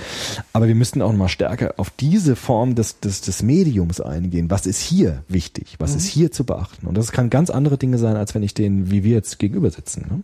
Absolut. Und das ist ja im Grunde genommen das, was ich auch ein Stück weit hier in meinem Netiquette, also Netiquette ist ja ein Lösungsansatz letztendlich. Was sag mal, was das nochmal genau ist? Also Netiquette ist sozusagen diese Mischung aus Netz und Etikette. Mhm, und, und Etikette ist ja äh, ein uraltes Wort Mhm. äh, aus dem Französischen. Witzigerweise heißt es, äh, kommt es von diesem Ticket, Zugang Ah, zu etwas mhm. zu bekommen. Und wenn du Etikette nicht einhältst, wirst du ausgegrenzt Okay. aus deinem sozialen äh, Milieu. Und Etikette sind dann sozusagen Verhaltensnormen, Regeln, wie du dich am besten so verhältst, dass du anderen nicht auf die Füße trittst, um ausgeschlossen zu werden in einem gewissen Kontext oder Rahmen. Und Etikette wäre dann der Versuch, ähm, allgemeingültige Regeln zu formulieren, Etikette-Regeln zu formulieren, wie man im Internet sich so bewegt, dass man zivilisiert miteinander umgeht. Und da gibt es noch nichts, was gesellschaftlich breit irgendwie unterschrieben, also das müsste sozusagen überhaupt mal breit diskutiert werden, solche Regeln.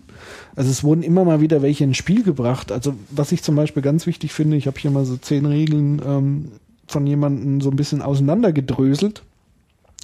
Und da gibt's eine ganz wichtige Regel, das ist die erste Regel. Die lautet Remember the Humans. Also sprich, mach dir bewusst, Mhm. dass auf der anderen Seite des Bildschirmes immer ein Mensch sitzt. Ja. Und nicht irgendwie ein, ein menschliches Wesen, Ja. mit, so wie ich, Ja. mit Gefühlen, mit Schwächen, mit Stärken. Mhm. Und Also, und das ist so der, die erste wichtige Regel, sich dem bewusst zu machen, Mhm. dass ich hier nicht einfach in irgendeine Maschine reinschreibe und es ist scheißegal, was ich hier mache, sondern ich treffe immer ein menschliches Wesen am anderen Mhm. Ende der Leitung. Ja, man könnte sagen, stell dir ein Gesicht vor, ne, dem du das sagst. Sowas in der Art. Und am besten ein Gesicht, was dir selber am Herzen liegt, Ja. weil wenn du dir natürlich einen Feind Ja, vorstellst. ja klar, aber ne? trotzdem, auch das würde schon helfen. Also Genau. zu sagen, es ist ein echtes, echter Mensch, der da auf der anderen Seite sitzt. Genau. Ich meine, wenn ich da kurz reinhaken Ja. darf, also der Habermas hat äh, gesagt, auf einem Vortrag, den ich da mal ge gehört habe, ähm, die Soziologie hat sich ein bisschen verabschiedet von der Frage, wie wollen wir eigentlich leben zusammen. Mhm. Ja? Die Soziologie äh, analysiert nur noch, aber stellt diese normative Frage gar nicht mehr. In welcher Gesellschaft wollen wir eigentlich leben? Schade eigentlich. Ja, das hat er auch gesagt. Es ist, es ist echt ein, schon ein Verlust, ne? Ja. Weil in den 60er, 70er Jahren war diese Frage ganz oben. Ja. Nämlich auch wirklich eine Reflexionsinstanz zu geben für die Gesellschaft. Ja. Also zu fragen, wie sieht unsere Gesellschaft aus und wollen wir diese Gesellschaft so haben, wie wir sie haben? Genau. Ich habe im Moment übrigens im Internet immer das Gefühl, es wird immer nur darüber gesprochen, was wir nicht haben wollen. Ja.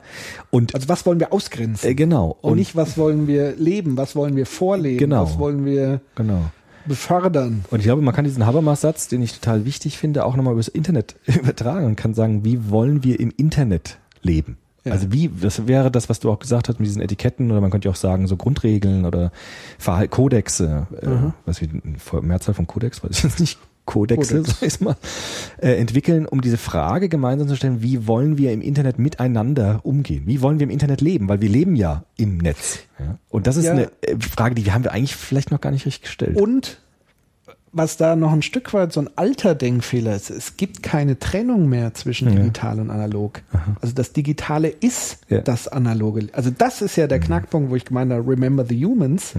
Es ist keine virtuelle Welt. Mhm.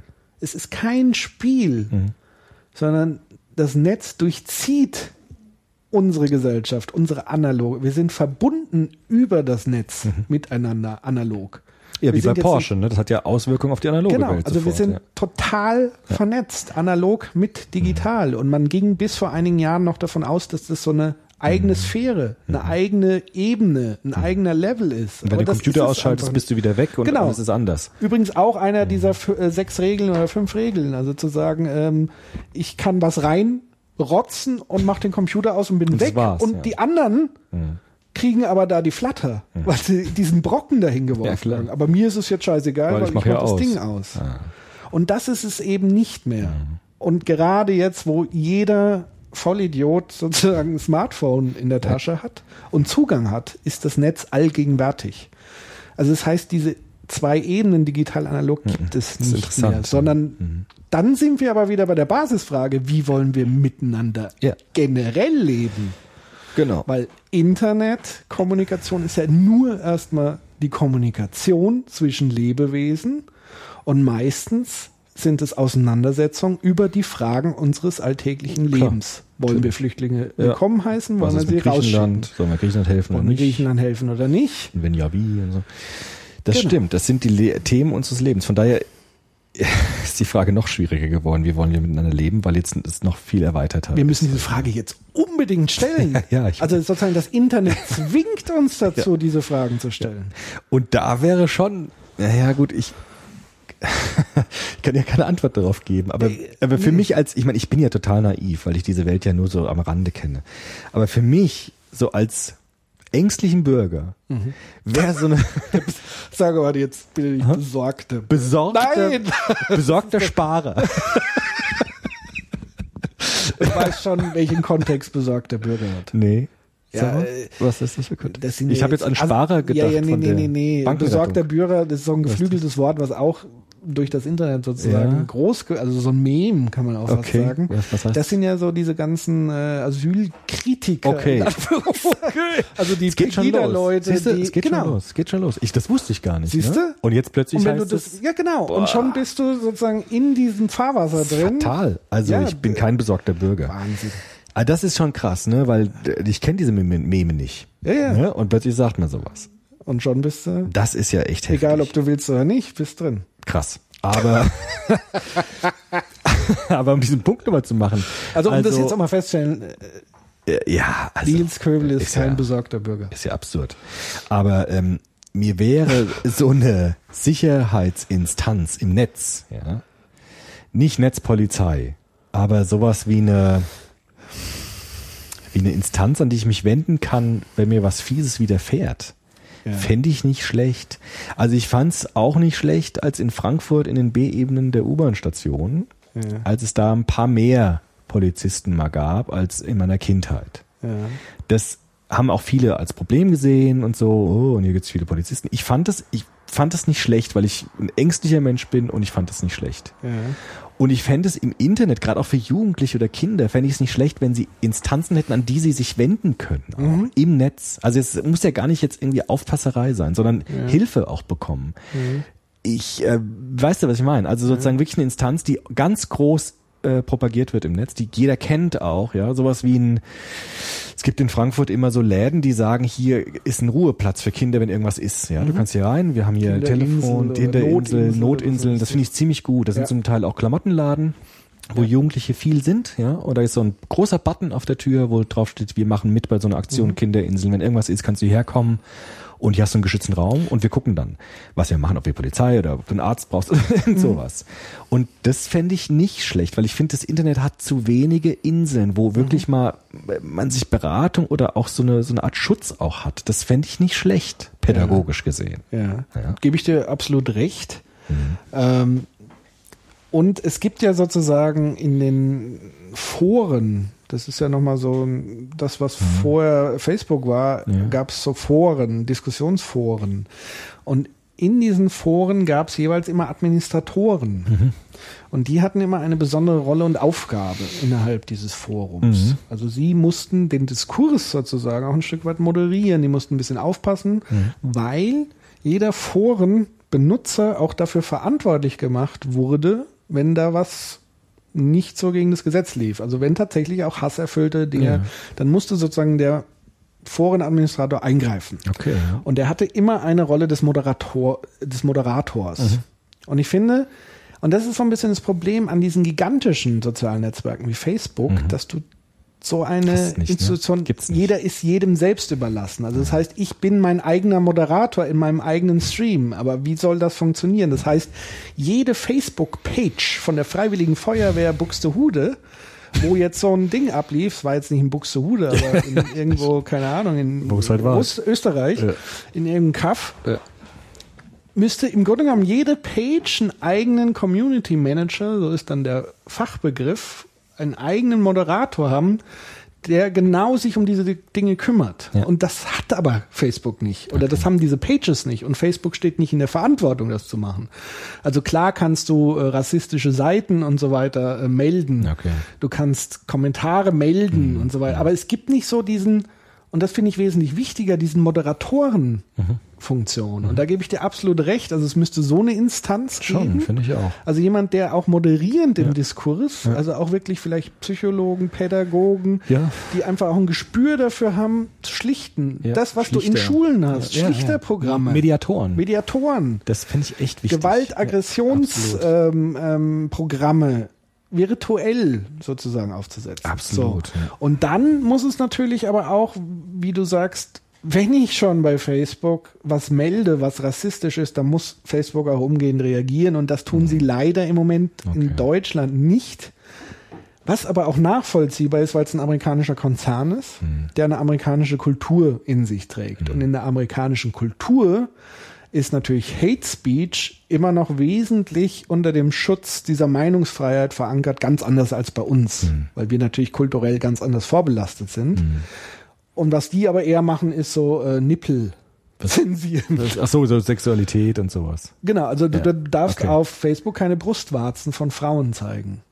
Ja, Das, die haben das andere- wird gelöscht. Die haben andere, eine Wert, andere, Wert- Wertbindungen. Genau. Die haben andere Genau. Wertbindungen. ja. Mhm. Und da, da wir aber davon ausgehen, dass Facebook ein globaler, Ja. interkultureller Konzern ist, was Ist er aber es- nicht ist, Aber ist er doch. Na gut, er, er, er agiert er agiert, aber ist global, okay. aber er ist lokal, lokal. US-kulturell geprägt, Okay. weil natürlich die Chefs US sozialisiert Mhm. sind. Äh, Und natürlich diese ganzen Ländermärkte natürlich unterschiedlich bewertet sind von der Anzahl der, der Benutzer. Je größer der Markt, desto wichtiger.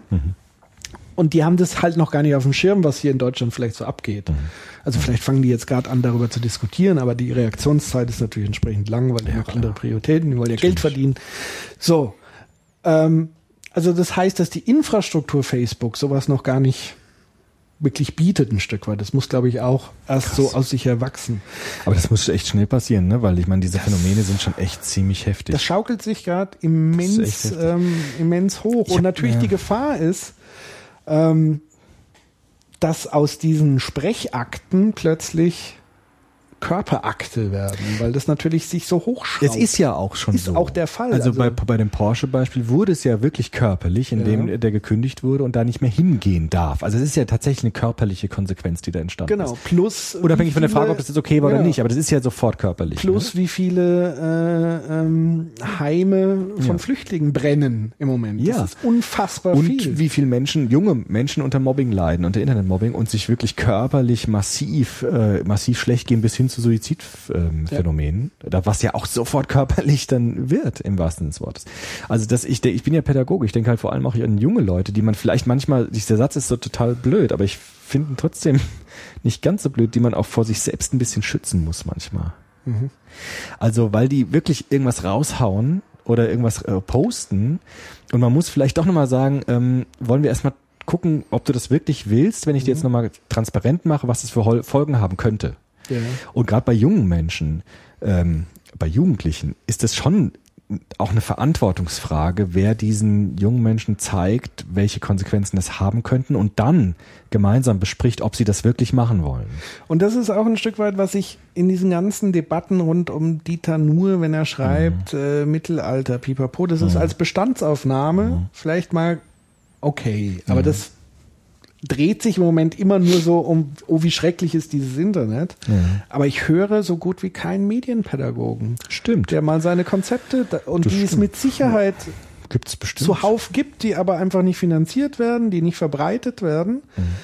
Da möchte ich Leute, also da wieder zurück zu der Frage, wie wollen wir in Zukunft leben, ist es doch wesentlich interessanter darüber zu diskutieren und solche Leute zu Wort kommen zu lassen, als jemanden, der äh, sich permanent darüber beschwert, wie schrecklich doch alles Ja, ist. klar.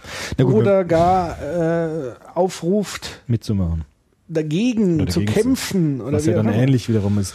Aber gut, man kann ja auch beim nur bleiben und sagen Pranger, wenn man bei dem Bild, wenn man das wörtlich nimmt. Unsere Gesellschaft hat sich irgendwann entschieden, das abzuschaffen und einen Rechtsstaat einzuführen. Das Ja. war ja genau der zivilisatorische Fortschritt, dass der Pranger abgeschafft wird und abgelöst wird durch ein vernunftgeleitetes, faires Verfahren, Ja. in denen ähm, Verbrechen einzeln nach Einzelfall behandelt werden und äh, bearbeitet werden. Und so einen Prozess könnte man ja fürs Internet vielleicht auch nochmal anvisieren. Also sagen, wie könnte eine Zivilisa Zivilisierung, ja, ein zivilisa zivilisatorischer Fortschritt des Internets aussehen? Ähnlich wie wir das hatten bei Hans Joas, den ich ja lese, die Sakralisierung der Person als ähm, Grund für die Etablierung von Menschenrechten. Also die Person, die Würde der Person soll uns heilig sein war ähm, der Prozess, der zu den Menschenrechten geführt hat, sagt er. Das sind geschichtliche Prozesse, die haben sehr lange gedauert, aber das war so ein wichtiger Pfeiler. Und wenn man das überträgt, könnte man sagen, wie könnte so eine Sakralisierung der Person im Netz aussehen? Also dass man sozusagen neue Wertbindungen etabliert, die man auch dann institutionalisieren muss. Also die, wie du sagtest, dass man dann bestimmte Formen etabliert, bestimmte Strukturen auch etabliert, bestimmte Kodexe etabliert, so dass es eine Zivilisierung des Internet gibt. Ja. Also das, das ist schon eine wichtige Frage. Also, ich habe mich ja viel mit dem Thema Zivilisierung befasst. Mhm. Also ich habe ja auch äh, viel immer in Elias Mhm. äh, großes Standardwerk Ja. Prozess der Zivilisierung studiert. Ich äh, Mhm. bin großer Fan von Steven Pinker mit Mhm. seinem Gewaltwerk, Gewaltdings, habe ich ja. schon öfters ähm, erwähnt. Und ich bin der festen Überzeugung, das findet jetzt gerade statt. Wir haben halt einfach nur das Problem, es findet nicht sehr schnell statt, so wie die Zivilisierung natürlich im Mittelalter auch nicht sehr schnell stattfand. Das ist einfach okay. ein langer, schwerwiegender, Blut, Schweiß und Tränen treibender Prozess. Aber könnte man nicht schneller machen? Ja, natürlich, man kann das äh, gewissermaßen beschleunigen, genau aus diesen Theorien heraus im Grunde genommen, indem man sich anguckt, okay, was ist denn damals passiert Ja. in, in der Zivilisierung? Also wie du schon richtig gesagt hast, der erste Schritt war mal sowas wie ein Gewaltmonopol Ja. zu haben, aber das haben wir ja alles schon. Ich glaube, die, die, die, die, äh, der Ansatzpunkt ist jetzt nicht irgendwas völlig Neues zu erfinden, sondern wie du sagst, diese Sakralisierung ähm, des Individuums oder wie Der Person, der ja. Person ist ja hier in dieser Regel 1, die ich gerade vorgelesen habe, remember Ja, ja, the ja, humans. genau, das genau, heißt, ja. ich muss Ja. mich dem rückerinnern Ja. Und das mit in diese digitale Ebene reinhieven. Aber kann man das nicht irgendwie in dieser digitalen Welt institutionalisieren? In irgendeiner technischen Form, dass man nicht sich selbst erinnern muss Das und dass man das nur- gezeigt bekommt? Ja, aber das irgendwie. kann tatsächlich, wie du sagst, nur durch Aufklärung, durch Bildungsprozesse. Also gerade, du musst anfangen bei Kindern und Jugendlichen. Du Ja, musst anfangen Fall. mit Simulationen. Also du musst im geschützten Raum ihnen zeigen, was sind die Konsequenzen meines Handelns. Was ist anderen schon passiert? Und das ist ja so auch so diese Exempel statuieren. Das sind ja ganz wichtige zivilisatorische Marker, die da stattfinden. Zu sagen, hör zu, das ist demjenigen passiert in dem und dem Kontext. Der hat es am Ende völlig bereut, aber er, er hat in dem Moment nicht gewusst, was passiert. Ich erkläre dir jetzt, wenn du das und das, das sind ja Lerneffekte. Die brauchen Menschen. Menschen brauchen Beispiele, Fehler. Sie brauchen ja Fehler, um daraus zu lernen. Und was ja passiert ist in der Zivilisierung ist, wir haben den, die erste Stufe war sozusagen körperliche Gewalt. Es gab unfassbar viel körperliche Gewalt und dann haben wir diese Etikett, Etiketten, Regelungen, Nichtprovokationen auf ein psychologische Gewalt zumindest hochgehieft. Also wir haben ja nicht die Gewalt abgeschafft, Mhm. sondern Nee. wir haben den Transfer von der körperlichen zur psychologischen Gewalt Zumindest in bestimmten Schichten. in bestimmten Schichten und daher so dieser berühmte ähm, Ausspruch, der, glaube ich, Freud zugeschrieben wurde, aber ist nicht so ganz gesichert, aber es wirklich gesagt hat, der erste Mensch, der anstatt eines Speeres ein Schimpfwort benutzt hat, war der Begründer der Zivilisierung oder der Zivilisation. Was sozusagen das zum Ausdruck bringt, was ich sage, diese Stufe höher gehen. Also jetzt nicht mehr Symbolisch das zu machen. symbolisch, also eben nicht mehr mit, dem- Ja, mit ja. der Keule am Kopf, sondern, mit der verbalen Mit einem Keule. Symbol, mit Genau. symbolischer Interaktion. Und dann so zu, und, und, und die Idee der Zivilisierung von körperlichen Prozessen war es ja, sich selber zum einen zurückzunehmen, den anderen nicht mit Worten, Gesten und Taten ähm, zu provozieren, damit der sozusagen nicht körperlich reagiert. Also deeskalierend zu wirken. Genau, ich lese mal, ich muss da an der Stelle, weil ich finde diese Stelle so wunderbar, äh, die ist einfach nicht nur unterhaltsam, sondern auch sehr einleuchtend, ähm, wie Zivilisierung damals aussah. Ähm, und zwar gab es ähm, eine Schrift, ähm, muss ich hier mal schnell schauen. Herr Breitenbach blättert in seinem Ich, eigenen ich Buch. blätter in meinem ich eigenen darf Werk. um sich mal selbst zitieren. Ähm, und zwar gab es Anfang des 16. Jahrhunderts ein Regelwerk. von äh, äh, Erasmus von Rotterdam, Das sagt ihr wahrscheinlich ja, was, ne? hallo, ja. ne? Ein Etikettenbuch, das äh, hieß über den Anstand der Sitten von Knaben. Und daraus zitiere ich mal eine kurze Passage. Verunreinige Treppenhäuser, Korridore, Kleiderschränke oder Wandbehänge nicht mit Urin oder anderen Schmutz. Erleichtere dich nicht vor Damen oder vor Türen oder Fenstern der Kammern bei Hofe. Rutsche nicht auf deinem Stuhl vor und zurück, wenn du versuchst, Winde zu lassen. Wenn dir auf dem Bettlaken etwas Abstoßendes begegnet, wende dich nicht an deinen Bettgenossen, um es ihm zu zeigen, und halte das stinkende Ding nicht in die Höhe, damit der andere es riecht und sagt, ich wüsste gern, wie sehr das stinkt. Okay. Also da kann man sich mal so Ja. ungefähr vorstellen, wie die Leute damals, Was da so war. was da so war und dass es offenbar die Notwendigkeit gab, solche Regeln, die Ja, natürlich ja. aus heutiger Sicht völlig absurd sind, Klar, aber damals war das Aber notwendig. damals war das notwendig, damit die Leute sich nicht gegenseitig an die Gurgel gehen. Und ich glaube, solche Ja. Regeln müssen fortgeführt Und fürs Internet angepasst fürs werden. Internet und medial angepasst werden. Ja, es erinnert natürlich schon so an dieses Hobbes'sche Mensch- Menschenbild. Ne? Der Mensch ist von Natur aus dem Menschen Wolf. Und wenn man ihn freilässt, oh, dann massakriert er sich gegenseitig. Ja, aber das ist ja auch nicht der Fall, weil sonst wird es ja nie Zivilisierung geben. Ja, nur durch einen Leviathan. Also nur durch halt. Nee, der Leviathan ist ja jetzt nichts, was aus dem Nichts erschaffen wurde, sondern es haben ja Menschen initiiert. Ja, aus der Notwendigkeit heraus, wenn es so weitergeht, machen wir uns alle platt. Das war die Idee von Hobbes halt. Ja, die Idee von Hobbes ist nachvollziehbar, sie ist aber natürlich nur die halbe Wahrheit. Ja, ich weiß. Aber diese Phänomene klingen so danach im Internet, die wir jetzt diskutiert haben. Klar, da Die ist man schnell dabei, aber du hast Hobbes. natürlich jetzt Leute wie uns. Ich meine, wenn das niemand kritisch hinterfragen würde, was dafür, würde es halt jeder einfach machen. Ja, Ne? es muss einen Diskurs darüber geben, das ist schon, schon klar. Also wir machen das ja jetzt nicht nur, weil wir Angst haben, selber Opfer zu sein, Ja. sondern weil wir es vernünftig finden, Ja, ja, das nicht zu tun. ja, ja, klar. Ja, ja. Natürlich weiß ich, was du meinst. Also das heißt, wir müssen ja was nicht Wölfisches und selbst das Wolf, also Wölfe sind ja hochsoziale Nein. Tiere. Ja, ja, klar. Abgesehen davon, dass das äh, nicht stimmt. Ähm, ja, ich glaube, äh, Aufklärung. Ja, eine Kant- neue Aufklärungswelle. Kantianer sind wir doch nicht Hobbesianer, sondern Kantianer, Aufklärung. Ja, aber ich würde auch plädieren für Institutionen im Netz. Also das muss ich nochmal schon mal sagen. Also nur auf Bildung zu setzen. Ich bin ja Bildungs, äh, Bildungsmensch. Aber ich glaube schon, wir brauchen auch Institutionen im Netz, diese Inseln oder so. Oder das Definitiv. ist echt also du, wichtig. du brauchst tatsächlich, ob das jetzt rein im Netz ist oder das muss ja auch wieder, also wie gesagt, es gibt ja Beides. diese ne? Trennung genau. nicht, sondern du es brauchst, gibt ja auch so Internetberatung vom Genau. Jugendamt und so. Das muss man stärker vielleicht noch öffentlich zeigen, dass es das gibt. man und muss das zugänglicher machen. ja, niedrigschwelliger. Und, und das ist halt so, es gibt für mich mehrere Ebenen da anzusetzen. Also Oh. es gibt die Ebene, wie gehe ich, welche Anlaufstellen habe ich für Opfer? Ja. Wie kann ich lernen, damit umzugehen? Wie Ja. kann ich lernen, auch sowas vielleicht mal auszuhalten? Ja. Stimmt. Weil man Ja, vielleicht auch emotional Distanz erlernen kann. Stimmt, weil man ja. durch Bildungsprozesse und so Dinge wie die Topologie, die ich gerade Mhm. erörtert habe, zu sagen, nicht jeder will einfach nur was Böses, sondern es Klar. ist manchmal einfach nur jemand, der seinen Spaß. Ja. Aber scheiß doch drauf, was der jetzt denkt und macht und tut. ist richtig. Sich Also auch distanzieren zu zu von erlernen, genau, sich Ja, emotional zu, Ja, zu distanzieren, Ja. weil nicht jede Morddrohung auch ein Mörder ist, automatisch, sondern meistens sind es ja eher Sprüche. die Kläffer, die Mhm. nicht beißen. Ähm, und die, die zuschlagen, kündigen das normalerweise gar nicht an.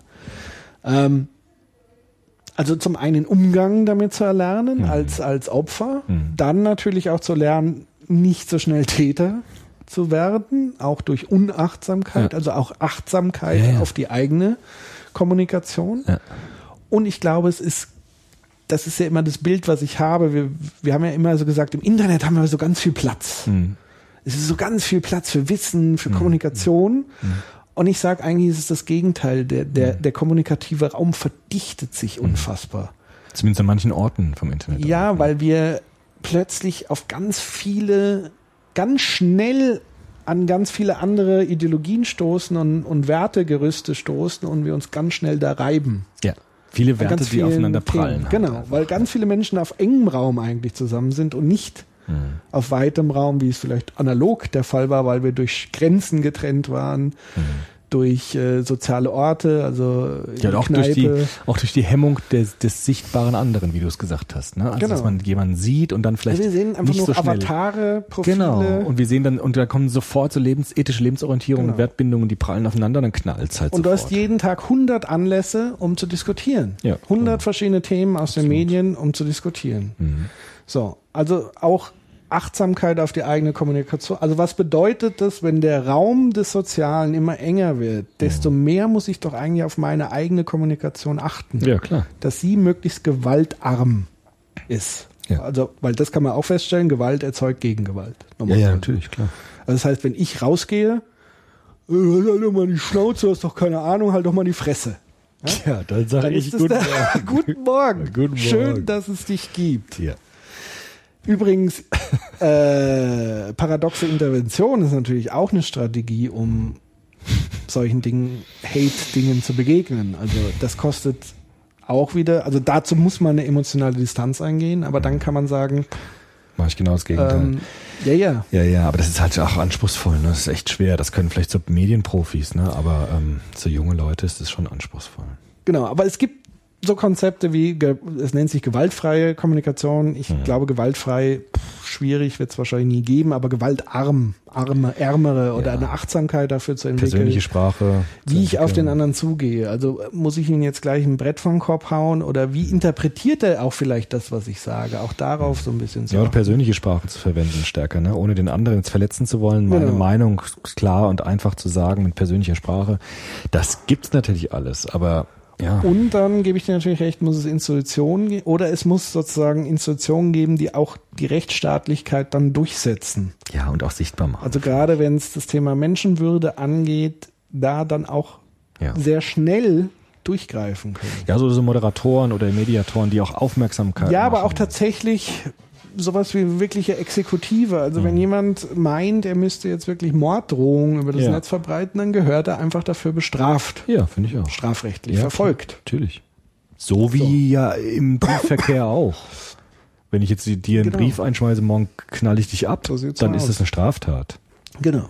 Und das Ja. muss natürlich, und das ist natürlich äh, pragmatisch, also es gibt so viele Beamte und so weiter, die sich darum gar nicht kümmern können, gibt's halt nicht, da muss es Muss man irgendeine Form anderes. Das muss man halt erfinden. Das ist doch eine Aufforderung Genau. an die äh, ja, Medienpädagogen oder irgendwas, Medienleute, das Hacker. zu machen. Ja, irgendwelche Hacker, irgendwelche Leute, die das können halt. Genau, da werden sich auch schon ganz viele ähm, damit beschäftigen. Natürlich sind wir da sehr dankbar jetzt an der Stelle, wenn ihr Konzepte, Ideen, Ja, ja, ja, das muss jetzt kommen. schon anlaufende Punkte, alles Fall. bitte in die Alles Kommentare rein. verlinken. Weil Und kein Shitstorm, bitte, um Gottes Willen. Ich habe total Angst jetzt vor Shitstorms.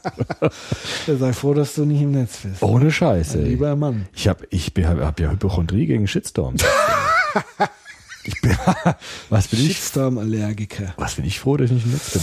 Nein, aber das wäre jetzt echt interessant. Also, was sind eure Ideen und Konzepte? Was habt ihr für, kann ja auch irgendwas erstmal eine Idee Genau, sein. vielleicht gibt's ja diese Inseln längst. Eben. Wir kennen sie jetzt nicht und Genau. andere kennen sie auch nicht. Das Also wär spannend, alles mal bei uns gepostet. Welche konstruktiven Mhm. Ansätze gibt es? Und was habt ihr vielleicht schon gemacht, auch in der Jugendarbeit oder irgend sowas? um diese Frage, also es werden auch ein Haufen Medienpädagogen Ja, ja. sicher zuhören. Es Unbedingt. werden ein Haufen, also ich habe jetzt hier kürzlich, ich weiß nicht, ob der ein Hörer ist, ähm, äh, auf diesem Schülerzeitungskongress von Cybermobbing-Beratungsstelle, den wollte ich eh mal einladen, so ein Soziopod plus eins, Mhm. Ja, um, um dieses Thema nochmal von der pädagogischen Seite.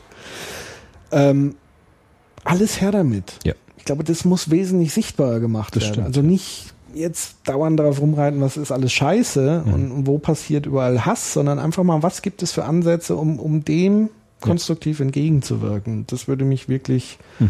ähm, brennend interessieren, was es da gibt. Und das sollte nach vorne gepusht werden, so ein Stück weit. So ist es. Und am Ende bleibt tatsächlich die Frage, wie wollen wir miteinander leben? Ja. Die Also- Habermas-Frage. Das heißt nicht nur, wie wollen wir miteinander reden, sondern weil natürlich Thema Flüchtlinge, da geht es ja darum, wie gehen wir mit dem Thema um und nicht, wie, nicht nur, wie kommunizieren wir über Nee, das sondern Thema. wie lösen wir das Problem? Also, wie gehen wir mit diesem Problem um? Ja. In Europa auch, das ist ja ein europäisches Problem. Ja, so ist es.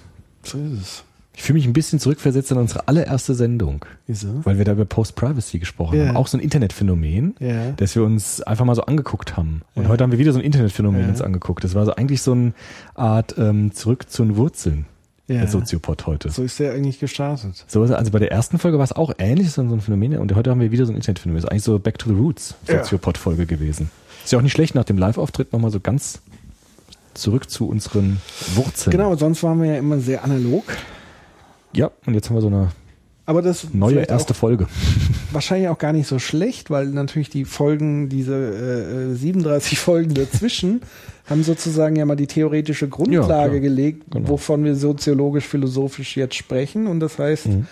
wir haben den Leuten Brillen aufgesetzt, wo sie sich jetzt mit Ja. dem Phänomen Shitstorm ganz anders auseinandersetzen können, als wie einfach nur zu sagen, oh, wie ist das Kacke mit der Shitstorm. Shitstorm ist scheiße. Shitstorm ist Scheiße. Genau. Ja, ja, so ist es. sondern einfach mal das außen, zu dekonstruieren. Mit den verschiedenen Theorien, die wir äh, haben. Und da kann man von Kant über Popper, über, wir haben ja heute einige Habermas. Frankfurter Schule. Genau. Freud. Da gibt es einige Ansätze, wie man das erklären und äh, beleuchten kann und gegebenenfalls Lösungen finden kann. Foucault. Wir müssen unbedingt eine Foucault-Folge machen. Im, Ich bereite mich vor. Ja, okay, Ja, gut. Weil ich äh, habe da wenig Zeit. Moment. Okay. Im Urlaub werde ich mir Foucault reinziehen. Also, Mhm. zu, also ich lese schon die ganze Zeit, aber nochmal so. Vor allen Dingen Macht nochmal wirklich. Hochinteressant. Foucault, weil das ist natürlich gerade ein aktuelles Thema. Überwachung, Absolut. Klar, das ist ja genau das Thema. äh, Disziplinierung, Absolut. diese Dinge. Also freut euch irgendwann, wir hatten es ja schon öfters mal gesagt, auf Foucault, wir bleiben dran. Ne? So. Ja. Jetzt hoffe ich mal, du kriegst ähm, keinen Shit. Albträume. Heute Nacht habe ich Albträume. Ich, ich sag's, ich kann heute Nacht nicht schlafen. Ich gieße dir jetzt einen schönen Single Malt ein. Okay. Dann kannst du gut schlafen. Alles klar, bin ich dabei. Und heute Nacht komme ich mal kurz hier ins Zimmer gesprungen. Shitstorm-Alarm! Gott. Zeig so einen Laptop hin mit lauter Shitstorms. Super cool. Freue ich mich schon drauf. Einfach ein bisschen Training dann. Wunderbar. Ne? Ich könnte auch einfach mal. Kannst du mich beleidigen einfach so einen ganzen dich auch Abend einfach jetzt? mal anmelden bei Facebook. Nein, oh, und so einen Account für mich machen. Ach du Scheiße, hör auf, den Leuten Ideen zu geben, ey, ich sag's dir. Uns hören doch nur vernünftige Leute, das ist gut. Genau. Also vor allen Dingen bis zum Schluss. Ja, in Ja. diesem Sinne. ihr Lieben, seid vernünftig, bleibt vernünftig, äh, seid nett zueinander. So ist es. ähm, seid vehement äh, gegen Hass und so weiter, aber benutzt nicht Hass, um Hass zu bekämpfen. Ich glaube, das äh, funktioniert, hat langfristig noch nie so gut Das funktioniert. hat der Popper auch gesagt. Gewalt, wir wollen auf Gewalt verzichten. Man kann ein Problem nicht Gewalt mit Gewalt nicht lösen. Wir können nicht das eine Übel mit dem anderen Übel austreiben. War so einer seiner Ja, Sätze. und das macht mir im Moment, wie gesagt, ja, eine ganz krasse Studie, äh, um das nochmal kurz Mhm. unterzubringen. Ähm, die habe ich gehört bei äh, Holger Klein Vrindt, ein schon etwas länger her äh, Interview mit Christopher Lauer. Kennen wir alle nicht. Ja, aber jetzt So viele hören das, ja, Ja, äh, die, die, Die kennen den das, ja. kennen und wahrscheinlich hört sogar äh, Holgi äh, vielleicht sogar selber gar zu, Ja. weiß ich nicht. Ähm, da haben die von der Studie äh, gesprochen, das war irgendwie Linksextremismus-Studie von der äh, Freien Universität Berlin, Mhm. repräsentative Umfrage. Ähm, und da war was ganz Krasses drin. Also ich meine, diese Studie und Interpretation und Mhm. Fragestellung und Interpretation war fragwürdig, aber es gab ein Ding, ähm, da haben 20 Prozent der Befragten gesagt, sie würden sich eine Revolution in Deutschland wünschen, weil es mit Reformen in diesem Land nicht weitergeht. Revolution. Revolution in all seiner Konsequenz. Okay. Also wir wissen jetzt, was eine Revolution ist. Vielleicht wissen viele der Befragten nicht, was Revolution heißt, nämlich Köpfe ab an die Wand. Wenn Sie das gemeint haben mit Revolution. Naja, halt, aber Leute, die ne? Frage war schon so formuliert, dass Reform, politische Reformen bringen uns nicht mehr weiter. Wir brauchen eine Revolution. Also das, Also für Umsturz mich als irgendwie. halbwegs gebildeter Hm. weiß ich, was Revolution bedeutet. Das Also ist jetzt nicht äh, Mauerfall-Revolution. Das Sondern ist eher- jetzt nicht Blümchen-Revolution. Das ist eine französische Revolution. sondern eher wir müssen die Herrschenden Hm. In den Kerker oder unter Schafott. Ins Schafott. Das haben 20 Prozent Leute. 20 gesagt. Prozent Von, von wem? Von, der repräsentativen Umfrage. bei, bei Linksleuten oder nee, nee, Linksextremen? nee, repräsentativ Von allen. heißt ja ganz. War das nicht von den, Nee, nee, von den nee, Links? nee, nee, nee. Nein, das war ja, es wurde ja versucht zu messen, Ja. wie ist das Potenzial von Linksextremisten in ganz Ach Deutschland. so, es war nicht eine Gruppe, die die äh, Nein, es befragt war haben. eine repräsentative Umfrage. Ähm, es wurde natürlich nochmal Ost und West, natürlich, äh, natürlich sage ich schon, Mhm. zwar ein bisschen vorurteilsmäßig, aber letztendlich vermuten wir das natürlich immer auch aus der Sozialisierung raus. Im Osten natürlich wesentlich stärker. Mhm. Da ist natürlich die These immer noch sehr sozialisiert in diesem, nicht nur mit diesem kommunistischen System, Mhm. sondern auch natürlich mit der großen Enttäuschung, die einherging mit dem Umsturz, dass es eben dann nicht blühende Landschaften und so weiter gab. Mhm. Dass da natürlich der Wunsch nach einem Umsturz nochmal wesentlich größer ist, Mhm. weil sie vielleicht auch Umstürze wesentlich gewohnter sind. Ja, weil es ja auch positiver gewertet wird. Das ist ja, Genau. Die friedliche Revolution hat ja. Aber nichtsdestotrotz waren es, glaube ich, in, im Westen auch nochmal so 14 Prozent. Und im, im Osten waren es über 30. Und kumuliert waren es halt dann auf Gesamtdeutschland 20 Prozent. Aber das finde ich schon eine krasse. Und, und so fühle ich mich im Moment auch, wenn ich so diese Netzdiskurse, also ich habe so das Gefühl, dem so. Staat, der Politik wird n- nur noch missbrau äh, misstraut. Hm. Auch durch diese ganzen Geheimdienst, also dass sozusagen so eine, ein Krieg gegen die Macht. Gut, wobei Ganz die Leute auch sehr laut sind, die das halt so sagen. Also das muss man auch vielleicht, weiß ich nicht. Ja, aber ich glaube, dass allgemein so das Gefühl vorherrscht, dass einiges schief läuft. Das kann sein, ja. Und dass Politik nicht unbedingt das umsetzt, was sich viele wünschen, sondern so, da wurden ja auch ganz so viele Fragen, wer hat jetzt wirklich die Macht, Wirtschaft, Politik und so. Also so diese und auch dieser Kapitalismuskritik und Bankenkrise und Pipapo, Armutsschere, all das presst sich jetzt gerade in diesem engen äh, kommunikativen Raum zusammen und erzeugt vielleicht auch gerade so dieses, also das, was ich mit Weimarer Republik, wo alle sich auf die Straße gedrängt haben, habe ich so das Gefühl, dass das jetzt so da. Ja, kann sein. Das sind Zeiten, Leute. In welchen Zeiten leben wir? Deswegen schalten wir jetzt ab, so wie früher Peter Lustig. Genau. Jetzt abschalten, raus in den Garten gehen, Abschalten. abschalten, Genau. jetzt. Die, die, die, die, die, die, die. Ja, also liebe Leute, wir hören uns hoffentlich bald wieder. Äh, wir gehen jetzt erstmal in Urlaub. Genau, wir fahren jetzt in Urlaub. So, und dann äh, sehen wir uns im Herbst. Ich hoffe, es wird kein zweiter deutscher Herbst. Hör mal auf, du. Wir, du hast doch gesagt, wir wollen jetzt aufhören. Nein, wir hören abschalten. Abschalten. abschalten. Jetzt. Tschüss. Tschüss. Macht's gut. Lasst es euch gut gehen. Ähm, liebt euch, vertragt euch, herzt euch. Meine ich ernst. Tschüssi. Tschüss. Und so mit Nachbarn zusammenzusitzen und zu reden, ist eigentlich schöner als zu senden, nicht? Denn äh, man hört auch was. Ja, also gut. Wir schalten zusammen ab, ja? Ihr den Fernseher und ich meinen Sender. Ja? Also, Achtung, fertig, los.